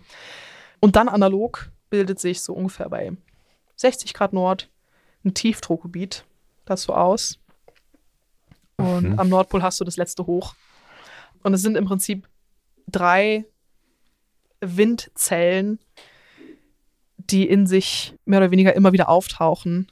Und eine Folge davon ist eben dieses Azorenhoch. Das Azorenhoch ist eben bei den Azoren ungefähr. Das ist dieses erste Hoch, was sich da ausbildet. Und das Island-Tief, das ist das nächstgelegene Tief. Bei den Und wir 60 sitzen Grad. genau dazwischen. Genau, Pi mal Daumen. Ich glaube, Island liegt ein bisschen mehr als 60 Grad Nord. Okay. Ähm, aber es verschiebt sich auch ein bisschen mit den Jahreszeiten, weil die Sonne ja dann nach Nord und Süd wandert und so. Ähm, aber ungefähr, so kann man sich das vorstellen. Und wir liegen halt genau mal zwischen diesem Hoch und diesem Tief, was dazu führt, dass wir meist diese Westwindzirkulation haben, weil diese Druckgebiete, die erzeugen Windzirkulation äh, oder die Windzirkulation erzeugen Druckgebiete. Es ist immer schwer zu trennen, was jetzt Ja. was, was die Ursache und was die Wirkung ist beim Wetter, weil alles so ein bisschen zusammenhängt. Ja, Auf jeden Fall ist das Resultat davon, dass wir sehr oft eine Westwindlage haben. Und deswegen kommt es einfach immer wieder. ja, So, weil es einfach von, der, von dieser globalen Windzirkulation, von der Sonne angetrieben, immer wieder auftaucht. Und deswegen ist so eine russische Kältelage zum Beispiel gar nicht so oft. Also oft ist es im Winter so, dass es doch eher so Schmuddelwetter ist, ne? Eher so um die 0 Grad, gerade so wie man es nicht mag. äh, Matsch, grau, bäh, windig. ja. Und wenn dann halt mal plötzlich diese minus 20 Grad kommen, dann ist es doch so ein Phänomen. Und kommt ja auch nicht jedes Jahr vor. Das stimmt, ja. Ja, verstehe. Okay, weil die Landmassen einfach extremer abkühlen oder extremer sich aufheizen, so wie du gerade erzählt hast. Ähm, Mhm, genau. Genau, deswegen ist auch zum Beispiel in Sibirien das Wetter so extrem. Weil es einfach mitten auf dem Kontinent ist, ne? Da ist nicht viel Meer, was irgendwie den Ausgleich schaffen würde. Deswegen hast du sehr heiße Sommer, sehr kalte Winter. Und je näher du ans Meer gehst, hast du im Prinzip immer ausgeglichenere Temperaturen. Okay, sau interessant. Ähm, also für mich wird jetzt nochmal klar, wie, wie komplex eigentlich das, das ganze Thema ähm, Mhm. ist, wenn, also, weißt schon, und deshalb auch besser nachvollziehbar, warum Wetterbericht so schwierig ist, weil Mhm. einfach so viele Einflussfaktoren mit einfließen. Was mich jetzt noch interessieren würde, weil wir jetzt auch ganz viel über Wind und so weiter gesprochen haben, Tornados, Hurricanes, was gibt's noch alles? Ganz viel. Also, Taifun. genau, Taif richtig, Taif nach Taifun habe ich gerade gesucht. Was ist denn der Unterschied zwischen den allen? Oder ist das alles das Gleiche und die Namensbezeichnung ist einfach nur unterschiedlich? Okay, also es gibt manche Sachen, die sind dieselben und manche Sachen, die sind unterschiedlich. Also Hurricane und Taifun ist erstmal dasselbe. Okay, Hurricane ist in den USA einfach der Begriff, Taifun ist in Japan der Begriff. okay, Mehr Unterschied ist da nicht. Das ist der einzige. Und beides sind Tropenstürme oder tropische Wirbelstürme, würde man es nennen in dem Fall. Das sind die stärksten Stürme, die wir so haben auf der Erde. Können wir uns in Deutschland wahrscheinlich nicht so richtig vorstellen. Wir haben halt no normale Stürme. ja, Und tropische Wirbelstürme, die werden viel, viel, viel größer und wehen halt auch nochmal einen ganzen Zacken stärker. Ich bin jetzt nicht ganz sicher, wie die stärksten Windgeschwindigkeiten sind, aber über 200 km/h kommen da locker mal zusammen. Und was das Gefährliche vor allem an denen ist, ist, dass sie sehr kontinuierlich so stark wehen. Also mit Orkanstärke zum Beispiel. Wir haben ja meistens mehr so Orkanböen mal mit dabei. Ähm, aber wenn du halt irgendwie so einen konstanten Wind hast von 100 km/h irgendwo und dass dir das Wasser in die Landmasse drückt, also vor allem an den Küsten ist es immer ein Problem, dass dann Überschwemmungen eigentlich das Gefährlichste sind. Ich meine, klar, der Wind ist auch ein Thema, also hier Bäume entwurzeln und so. Aber das Gefährlichste sind dann plötzlich, wenn, wenn das Meer einfach fünf Meter höher ist, als es sollte und irgendwie so zehn Kilometer ins Landesinnere gespült wird, Wow, weil, ist das, weil der so, Wind es einfach so reindrückt. Das ist immer die größte Gefahr bei den Hurricanes und den Taifunen. Okay. Und natürlich auch hoher Wellengang, aber das, das kommt halt alles so ein bisschen mit dazu. Genau, dann Tornados. Gut, jeder kennt Tornados eigentlich. das sind die sich, sich drehenden, äh, Bierflaschen, die man Deine- dann trinkt. ja, genau, genau. Ähm, sind halt viel, viel kleiner. Also tropische Wirbelstürme, die sind, ich glaube, mehrere hundert Kilometer groß. Okay. Also die sind wirklich groß, die haben einen riesigen Durchmesser. Deswegen kann man die ja vom Satelliten auch so gut sehen.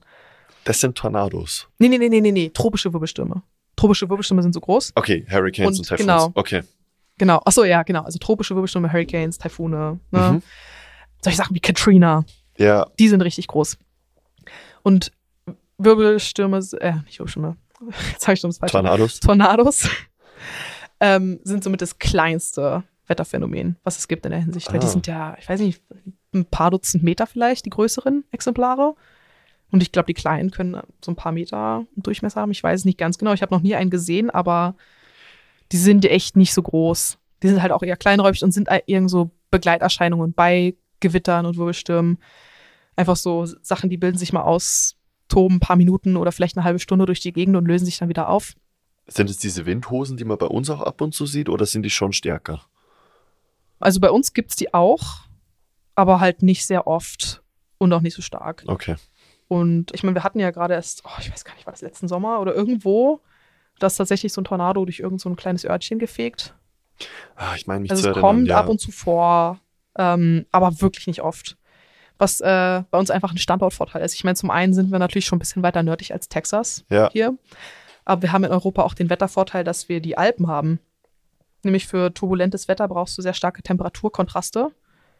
Ähm, also je, je stärker die Unterschiede, desto mehr explodiert es quasi. Also wenn du richtig schön heiße Luft hast, die irgendwo auf richtig kalte Luft trifft, so, eine, ja, so ein richtiges Bombenrezept für Extremwetter.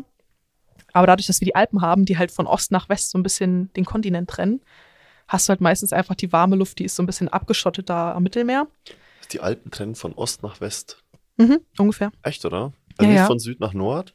Ne, also also das, das Gebirgsband verläuft von Ost nach West, aber dadurch wird die Nord- und die Südseite voneinander getrennt. Ah, okay. So. Genau, und dadurch ist es halt am Mittelmeer immer sehr warm und dann, sobald du plötzlich nördlich der Alpen bist, ist es deutlich kühler, Mhm. weil da einfach wie so eine Wetterwand ist. Ich meine, da gibt's auch Sachen, die drüber schwappen und so Wechselwirkungen und so. Es ist nicht ganz, dass es komplett ähm, Hermetisch abgeriegelt ist ja, ja klar. genau, ja. nee, genau. Aber es ist halt auch ein gewisses Hindernis und so eine Art Schutzbarriere auch dafür. Ne? Und deswegen haben wir sehr selten so, so Tornados zum Beispiel oder so krasse Gewitter und Unwetter wie in den USA. Weil in den USA, da hast du zwar auch Gebirge, aber die gehen halt, die Rocky Mountains zum Beispiel, die verlaufen halt von Nord nach Süd. Stimmt. Und deswegen hast du dort extremeres Wetter als bei uns Ah. mitunter. Also es spielt alles ein bisschen eine Rolle. Ich meine, an der Küste ist halt auch immer ein bisschen ausgeglichener von den Temperaturen, ne? aber gerade so, wie es in den USA ist, du hast halt eine schöne große Landmasse, wo alles aufeinandertreffen kann. Und bei uns ist das halt einfach nicht so. Ja. Da, das haben sie in, in nochmal eine andere äh, Netflix-Doku, fällt mir der Name gerade nicht ein, aber da haben sie es auch gesagt, dass es bei den, in, so wie du gerade sagst, in Texas, da bei den Great Plains, so nennen die das, dass Ja. da halt die meisten Hurricanes ähm, zustande kommen, weil so wie du, genau wie du sagst, die kalten und Ich glaube, du meinst Tornados. Die meisten Tornados, oder? ah, Tornados, ja. Ja. Die meisten Tornados da entstehen, weil da genau kalte und warme Luft aufeinandertreffen. Mhm, genau. Und die Hurricanes, wenn du, okay, dann muss ich doch nochmal nachfragen, die Hurricanes, die entstehen dann aber über Meer, Mhm, wenn du sagst, genau. das sind tropische. Okay. Genau, die, die entstehen immer über Meer und du brauchst auch eine gewisse Wassertemperatur. Also du kannst jetzt nicht irgendwie am Nordatlantik irgendwo oder vor Grönland erwarten, dass sich dann ein Hurricane bildet. Und das hast du halt nur in gewissen Regionen der Welt. Also so eine warme Meeresströmung, die ist halt natürlich perfekt am Golf von Mexiko. Ja. Ne, deswegen hast du da so viele, die sich bilden. Vor Westafrika hast du auch so ein paar, die sich ausbilden. Und die wandern auch oft mal noch Richtung Karibik. Also oft fangen sie dort auch an, sich zu bilden und wandern halt einfach weiter und weiter und weiter und werden immer größer. Manchmal auch nicht. Also gerade wenn so Sahara-Staub in der Luft ist und es zu trocken ist, dann wird es auch gehemmt. Ah. Dann hast du vor Japan, nehme ich mal an. Ich muss sagen, in, im Pazifik kenne ich mich nicht so aus beim Wetter. Äh, also vor allem Japan ist einfach so weit weg, da gucken wir eigentlich nie hin. Ähm, Ja. Das interessiert einfach keinen hier. Ja, klar. So, ne? Ja. Aber ich nehme an, dass da auch die Bedingungen existieren, Ja. sonst gäbe es da keine Taifune. Und Australien, Indonesien natürlich diese Ecken, die auch. Und so Mexiko, auch von Westen her. Und auch so Hawaii, aber Hawaii tatsächlich nicht so. Da ist es Wasser und die Windbedingungen, die sind irgendwie nicht so optimal. Also gut für die Bewohner dort. Das passiert nicht so oft, dass ein Hurricane da drauf zugeht. Der mal was Sauglück, Meistens ja. zieht mal einer irgendwie vorbei, so. Aber auch zum Beispiel in Kalifornien gibt es eigentlich keine Hurricanes, weil das Wasser einfach zu kalt ist.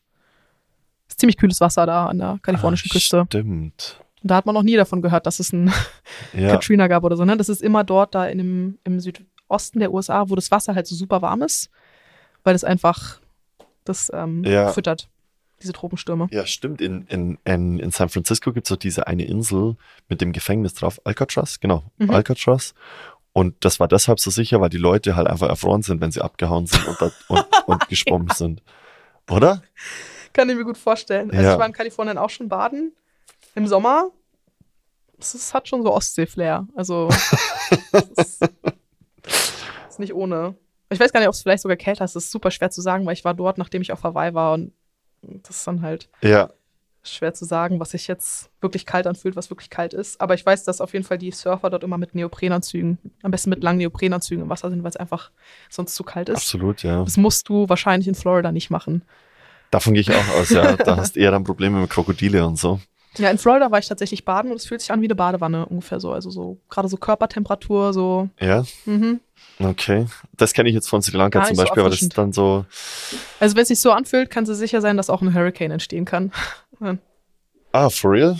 Okay. Bei Sri Lanka bestimmt, ja, ja. Interessant. Okay, jetzt haben wir Hurricanes und Typhoons, eine Kategorie, Tornados noch eine Kategorie. Gibt's noch Windkategorien? Also Windkategorien sind wieder was ganz anderes. Oh, Da gibt's die Before-Skala, aber Ja, wie, wie, also die sagt ja aus, wie stark dann dieser, Mhm. diese, diese Hurricanes und ne, die. Nee, das ist die. Ach, da gibt's auch eine Skala, ja. Äh, weil die Before-Skala, die ist für die Windstärken so mehr so hierzulande, so von 1 bis 12. ah, Das sind diese Windstärke 10 und so. Das Ja. ist was anderes. Die Hurricane-Skala, ähm, die geht nur von 1 bis 5. Und die unterteilt einfach Hurricane der Kategorie 1 bis 1 5, bis 5, ne? ja. wobei 5 das stärkste ist und 1 das mildeste, wobei die auch schon ganz schön stark sind. Ich glaube, ein Hurricane der Stufe 1 entspricht so ungefähr dem, was wir so als stärkste Orkane erleben. Also es ist echt nicht ohne. ja, Und die, also da sind die Einteilungen mal ganz anders. Es richtet sich nach der mittleren Windgeschwindigkeit und da ist dann halt, ja, ab so und so und viel äh, Kilometer pro Stunde ist es dann halt Kategorie 2. Genau. Ähm, diese Skalen gibt's halt, aber so an Windsystemen, das war wahrscheinlich eher deine Frage, was es da noch so gibt. okay, Ähm, genau. Also meine Tiefdruckgebiete sind so ein Ding, die nennt man auch Zyklone. Einfach Stimmt. nur, weil Tiefdruckgebiete haben die Eigenschaft, da dreht sich alles so ein bisschen um die eigene Achse vom Wind. Das liegt an der ähm, Corioliskraft, über die wir gequatscht haben. Mhm. Und ein Zyklon, also man benutzt das Feld jetzt, äh, das Wort in der Meteorologie jetzt nicht unbedingt. Das macht man eher aus dem englischsprachigen Raum. Also das ist dann halt eine, ein Cyclon. Wobei man im Deutschen kann man auch sagen Zyklone und Antizyklone. Aber es ist einfach so, so ein bisschen schwer drüber nachzudenken, ah, was ist jetzt die Antizyklone? Ah, das ist das Hochdruckgebiet. Tief- und Hochdruckgebiet ist einfach so viel leichter sich zu merken und auch mehr Okay. so von der Anwendung. Aber ja, es gibt diese Begriffe, die kann man kennen. Ähm, sonst so große Windsystemen. Ich meine, es gibt natürlich Gewitter. Da gibt es zum Beispiel die Superzellen, man vielleicht auch schon mal gehört hat. Nee, Achso, nicht? nee. Was sind Superzellen? Also ein Gewitter besteht meistens aus, es ist eine Gewitterzelle. Das ist im Prinzip wie so ein Unwetterkern, kann man sich vorstellen, um die das Ganze sich entwickelt. Und wenn du mehrere von diesen Zellen hast, dann kannst du halt sehr, sehr große, sehr mächtige Gewitter haben. Und Superzellen sind halt die, die so mehrere von diesen Kernen haben. Ja, Ich glaube, das dazwischen heißt Mesozelle, aber da bin ich jetzt gar nicht so sicher, weil das ist einfach so ein Begriff, den lernt man immer. Auf jeden Fall, was wichtig ist, sind Superzellen, sind die ganz starken. mhm. Und das sind auch die, wo dann gerne mal Tornados vorkommen, also vor allem in den USA. Wir haben die relativ selten in Deutschland, weil eben solche organisierten Gewitterstrukturen erfordern eben diese explosiven Luftmassen. Aber das sind halt eben die einfach die stärksten Gewitter. Okay. Und die kann man auch auf dem Radar erkennen, wenn man weiß, wie sie aussehen. Die haben eine bestimmte Form, sind ein bisschen gekrümmt. Ähm, und da, wenn man sowas sieht, da muss man voll aufpassen, weil da könnte dann halt auch ein Tornado entstehen. Ah, okay. Interessant. Weil du gerade von, von, okay, also Winde verstanden, auch verstanden, wie sie entstehen. Weil du gerade von Gewittern noch ge gesprochen hast. Äh, und zu Gewittern gehören ja auch immer Blitze und so weiter. Äh, Blitze entstehen mal ganz grundsätzlich. Warum genau gleich nochmal? Es ist im Prinzip eine Reibung, durch die Ladung entsteht. Und die Reibung ist an den Regentropfen. Mhm. Also die Regentropfen unter sich, ja, quasi die in der Gewitterwolke sind. Es ist nämlich so, dass in der Gewitterwolke ist nicht so, dass da alles irgendwie still steht und wartet, runterzufallen, sondern da ist sehr viel Wind. Also vor allem sehr viele Aufwinde, Abwinde. Und im Prinzip kommen diese Teilchen, sehr, also die, die Regentropfen, sehr viel miteinander in Berührung. Und durch diese Reibung werden halt gewisse Ladungen getrennt. mhm. Und meistens ist es so, dass sich innerhalb der Wolke auch diese Blitze wieder entladen. ja, Also zum Beispiel von oben nach unten in der Wolke. in diesem so, Amboss. Mhm. In diesem Amboss irgendwo, da ist dann meistens die Entladung. Manchmal kommt es vor, dass die auch zur Erde kommen. Das sind tatsächlich gar nicht die Mehrzahl der Blitze, die man dann so richtig sieht und mitkriegt. Also ich meine, natürlich, wenn es in der Wolke blitzt, erhält sich auch alles ein bisschen. mhm. Aber diese typische Blitzstruktur, die man von Fotos kennt oder manchmal auch so sieht, das ist nur, wenn die, wenn, wenn die Ladung natürlich von der Wolke dann zur Erde schwappt. Das liegt daran, dass die, die Erde selber auch so eine ganz leichte Ladung hat. Und manchmal sucht sich der Blitz halt einfach den Weg dann nach unten zur Erdoberfläche, Ja. weil er das auch kann. Und besonders anfällig dafür sind so Sachen, die Strom gut leiten, aus Metall. Ne? Und am besten, wenn sie ganz spitz sind. Sowas wie Kirchtürme. Ich wollte So es gerade das sagen. klassische Beispiel, Ja, weil dann das Magnetfeld durch die Ausrichtung vom Winkel enger aneinander rückt und es dann halt diesen Stromfluss erleichtert. oh, okay. Deswegen dann gerade spitze Sachen, da äh, empfindlich drauf reagieren. Wenn du, eine, wenn du eine flache Oberfläche hast, dann schlägst wahrscheinlich nicht ein. Ja. In unserem Vorgespräch haben wir kurz ähm, über, über Kugelblitze auch gesprochen. Ah, Und ey, das, dieses, dieses Phänomen finde ich so abgefahren. Ich habe jetzt, ich glaube, ein oder zwei Videos dazu gesehen. Aber so wirklich, also für die, die die Videos noch nicht gesehen haben, das ist dann einfach, es, es, es wabert im Endeffekt so eine, so eine leuchtende Kugel durch die Luft, bis sie dann irgendwann wieder verschwindet. Hm. Und man weiß aber bis heute nicht so wirklich, warum oder was das genau ist, oder? Nee, genau. Also ich selber habe es auch nie erlebt. Ähm, Ich auch nicht. Ich weiß, dass es das gibt und dass es manchmal vorkommt, ist aber auch ein extrem seltenes Phänomen. Ja. muss man dazu sagen, aber halt auch extrem faszinierend, ne? Und nee, es gibt diverse Theorien, aber es ist halt auch sehr schwer, das nachzuweisen, weil wie oft passiert's, ne? Wie oft kannst du das beobachten? Also allein, dass es das gibt und dass wir Mhm. darüber noch nichts wissen so wirklich und dass es nur wilde Theorien gibt, finde ich so abgefahren. Wenn ich, wenn ich ein Video finde, muss ich es unbedingt in die Shownotes hauen, weil das muss ich sagen, als ich das gesehen habe, habe ich mir gedacht, es ist ja irgendwie komplett außerirdisch oder so, irgend so, wie sieht's halt aus, ne? Ich glaube, sie haben versucht, so was ähnliches zu rekonstruieren, aber was es letztendlich genau ist, weiß man tatsächlich nicht. Ja. Genauso wenig, wie man Schnee nachkonstruieren kann, gell? Ja. Also, Genau. Ich meine, wobei ich habe da auch ein sehr interessantes Video drüber gesehen. Ähm, über so einen Schneeforscher. sowas gibt's, oder? Ja. Der wurde dann auch bei äh, für, für Frozen, für diesen Film angefragt, hat er so beraten, dass, damit die Yo. Schneeflocken sich gut ausbilden, dass es realistisch ist und Okay. wie das so aussehen würde und so. Ähm, total witzig. Und da weiß man aber auch im Prinzip so, bei verschiedenen Bedingungen wachsen die Schneeflocken halt ein bisschen mehr so und mal so, aber dadurch, dass halt jede Schneeflocke so ein bisschen einen anderen Werdegang hat, so ein bisschen von wann sie angefangen hat zu entstehen und genau wo sie sich in der Wolke befunden hat und wo sie dann runterkommt und so weiter und so fort. Deswegen unterscheidet die sich auch von allen anderen, weil die sich immer, also sei es halt nur auch im Millimeter, ne, so ein bisschen unterschiedlich ausgedehnt, äh, ausgebildet hat. Mhm. Ähm, genau. Aber schön. Andere Sachen sind hingegen sehr, sehr gut erforscht. Also gerade Sachen wie Temperatur, Ja, die so einfach, einfach zu messen sind und ich wollte gerade sagen, die wir halt auch jeden Tag fühlen. sind, Ne? die wir immer fühlen, genau. Ja. Das ist alles entspannt. Was, was hältst du eigentlich davon, dass manche, also in China zum Beispiel vor, den, vor der Olympiade wurde, äh, hat man es abregnen lassen, genauso wie in, Mhm. in den USA vom Super Bowl und so weiter, lässt man es ab, manchmal absichtlich abregnen.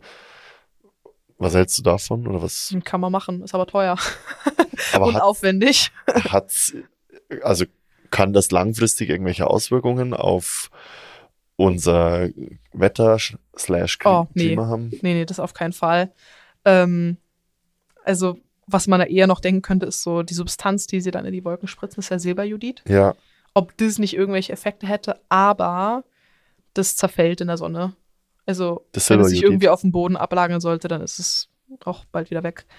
Genau, das Silberjodid. Aber letztlich, nee, überhaupt nicht. Also, weil letztendlich, was du ja nur machst, du ist ja nicht so, als würdest du Wolken erzeugen oder irgendwas, sondern die, die Feuchtigkeit ist ja schon da oder die, das Potenzial dafür.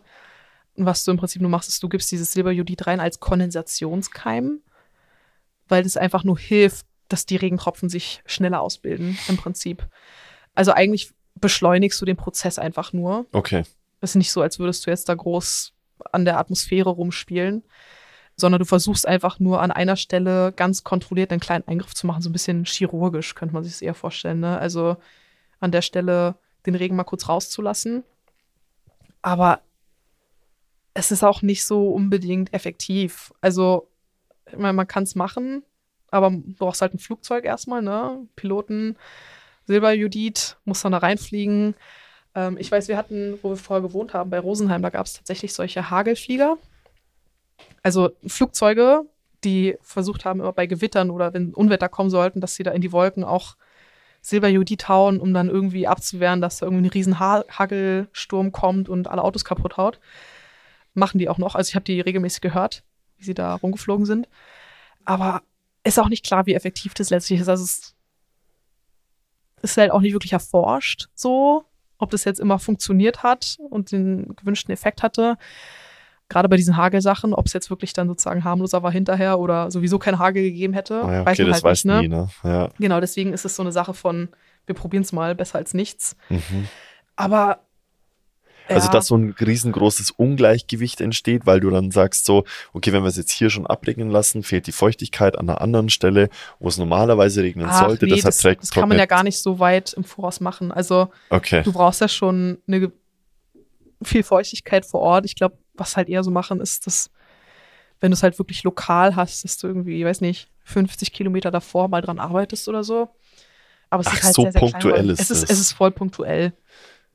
Das ist wirklich nur so, weil du, du brauchst ja im Prinzip schon die Wolke, die da ist und sich abregnen soll. Ähm, ich weiß nicht, ob man es großflächig machen könnte, weil einfach das, also da müsste man so viel Silberjodid ins Flugzeug hauen. Du hast ja auch nur eine gewisse Ladekapazität bei einem Flugzeug. Und Ja. ein Flugzeug hat auch nur eine gewisse Reichweite. Also ich meine, die, die da jetzt durchfliegen, sind normalerweise keine riesigen Jets. Ja. Also zumindest nicht die bei Rosenheim, sondern eher so kleinere Flugzeuge. Aber es hat auch eigentlich keinen keinen Nutzen. Also ich wüsste jetzt nicht. Naja, beim Super Bowl Das und, und an, bei den, bei den Ja, aber da musst du ja nur ein Stadion frei halten. Spielen, genau, da war es Genau. ja immer schön. Und bei den also, Olympischen Spielen auch nur. Genau, Ja. das eine Stadt. Aber was ist, weißt du, wenn du so an die Erde denkst, wie groß die ist oder wie groß ein Land ist alleine, ja, wenn du da irgendwie einen Regenschauer abwehrst, das ja, macht nicht viel aus, so, ne?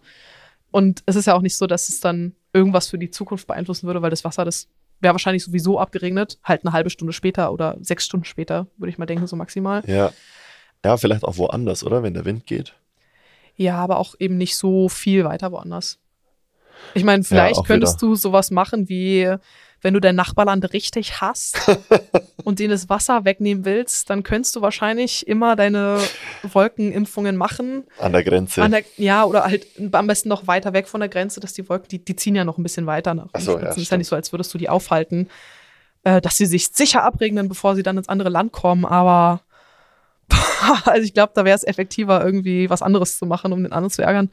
Weil sobald auch der Wind mal dreht und der das dann nicht mehr von deinem Land kriegt, das Wetter, dann, ja, sondern weil, keine Ahnung, dann der Wind aus der anderen Richtung kommt, dann kannst du auch nichts machen. Ja. So, ne? okay. Also gut, dass wir das Wetter noch nicht kontrollieren können, dass es äh, Nee, ist auch- so ist, also- ist. zu denken, dass wir das Wetter damit beeinflussen könnten, das ist Quatsch. Also da passiert so viel da sind solche Kräfte am Werk. Ja, Das ist, das können wir uns, glaube ich, nicht richtig vorstellen. Also wenn man mal denkt, wie, wie viele Windparks mal eben so nebenbei aufgebaut werden und Sachen ähm, mit Strom versorgen und das, das juckt die Atmosphäre im Prinzip nicht. Es ist nicht so, als wäre jetzt plötzlich der Wind deswegen geringer auf der ganzen Welt, weil wir da Weil wir Windmühlen komplett hinstellen. ausbremsen. Ja. Ja. genau, überhaupt nicht. Also ich glaube, das hat im Prinzip gar keinen Effekt, weil da einfach so viel passiert. ja, guter Punkt. Also, ja. ja. Ungefähr so ist es mit dem Wolkenspritzen dann auch. Also das ist pff, wie so, Ein wie so eine. Mücke, die versucht da irgendwie irgendwas zu machen. Das ist gar nichts. Okay. Puh. Sau interessant, ey. Mhm. Wir haben jetzt, Das ist ein cooles Studium, ja. wir haben jetzt zweieinhalb Stunden voll und wir sind wahrscheinlich immer noch nicht am Ende angelangt. nur die Oberfläche angefasst. Ne? Ich habe das Gefühl, du hast mit so vielen Fragen ja, gezeigt. aber ich, also ich muss sagen, ähm, du hast jetzt schon richtig viel Input geliefert. Das muss ich erstmal alles verarbeiten. mhm. Das, äh, ja, wahnsinnig interessant. Ich glaube auch, dass es ein wahnsinnig interessantes Studium ist. Und ich glaube auch, gerade mit, das vielleicht auch positiv, mit der Thematik, die gerade, äh, die uns gerade so alle ein bisschen beschäftigt mit dem Klimawandel etc., dass vielleicht mehr Leute auch Interesse an diesem Themengebiet Oh, ich haben. hoffe es, ja. Wir brauchen mehr Fachleute. Ja, so wie überall, gell? Ja, es ist einfach so viel Pseudowissenschaft da draußen, gerade zum Klimawandel. Manchmal fühlt man sich, als würde man gegen Windmühlen kämpfen, wenn man da versucht, Aufklärung zu betreiben. Ja, deshalb, ähm, Aber dafür ist ja auch mein Wetterblog da. ich wollte gerade sagen, das ist vielleicht auch nochmal ein guter, guter Übergang. Ähm, wenn man dich irgendwo finden, nochmal fragen will oder, oder nochmal was nachlesen möchte oder so, wenn du da Bock drauf hast, wo kann man dich äh, erreichen? Also ich habe eine Wetterwebseite, die nennt sich wetter-wissen.de. Und da schreibe ich, es ist leider noch gar nicht so viel drauf, weil ich nicht immer dazu komme. Ja, aber Aber darüber ein paar wichtig. Artikel sind schon, genau darüber hat der Max mich gefunden. Ähm, und ich versuche auf jeden Fall immer sachlich zu bleiben bei den Themen und gerade nicht von Emotionen und äh, Katastrophennachrichten ähm, getrieben zu sein. Aber ich habe auch keinen äh, finanziellen Anreiz. Das heißt, ich bin auch nicht auf Klicks aus. Es ist schön, wenn ihr was lernt. Ja, ja, absolut. Deshalb bist du ja auch da und, ähm, und hast mir auch so ein bisschen Wissen vermittelt und äh, ich hoffe den Zuhörern und Zuhörern auch. Von dem her an der Stelle vielen, vielen Dank. Ich hau die, den Blog auch nochmal mit in die, in die Shownotes mit rein. Dann können die Leute da gerne auch nochmal einen Blick drauf werfen. Und ähm, jo, soll es irgendwann mal nochmal eine zweite Folge geben und ähm, ich nochmal mehr Fragen haben und sich das Geheimnis des Kugelblitzes gelöst haben. Dann können wir uns ja nochmal zusammensetzen. Klingt gut. Vielen Dank. Gerne.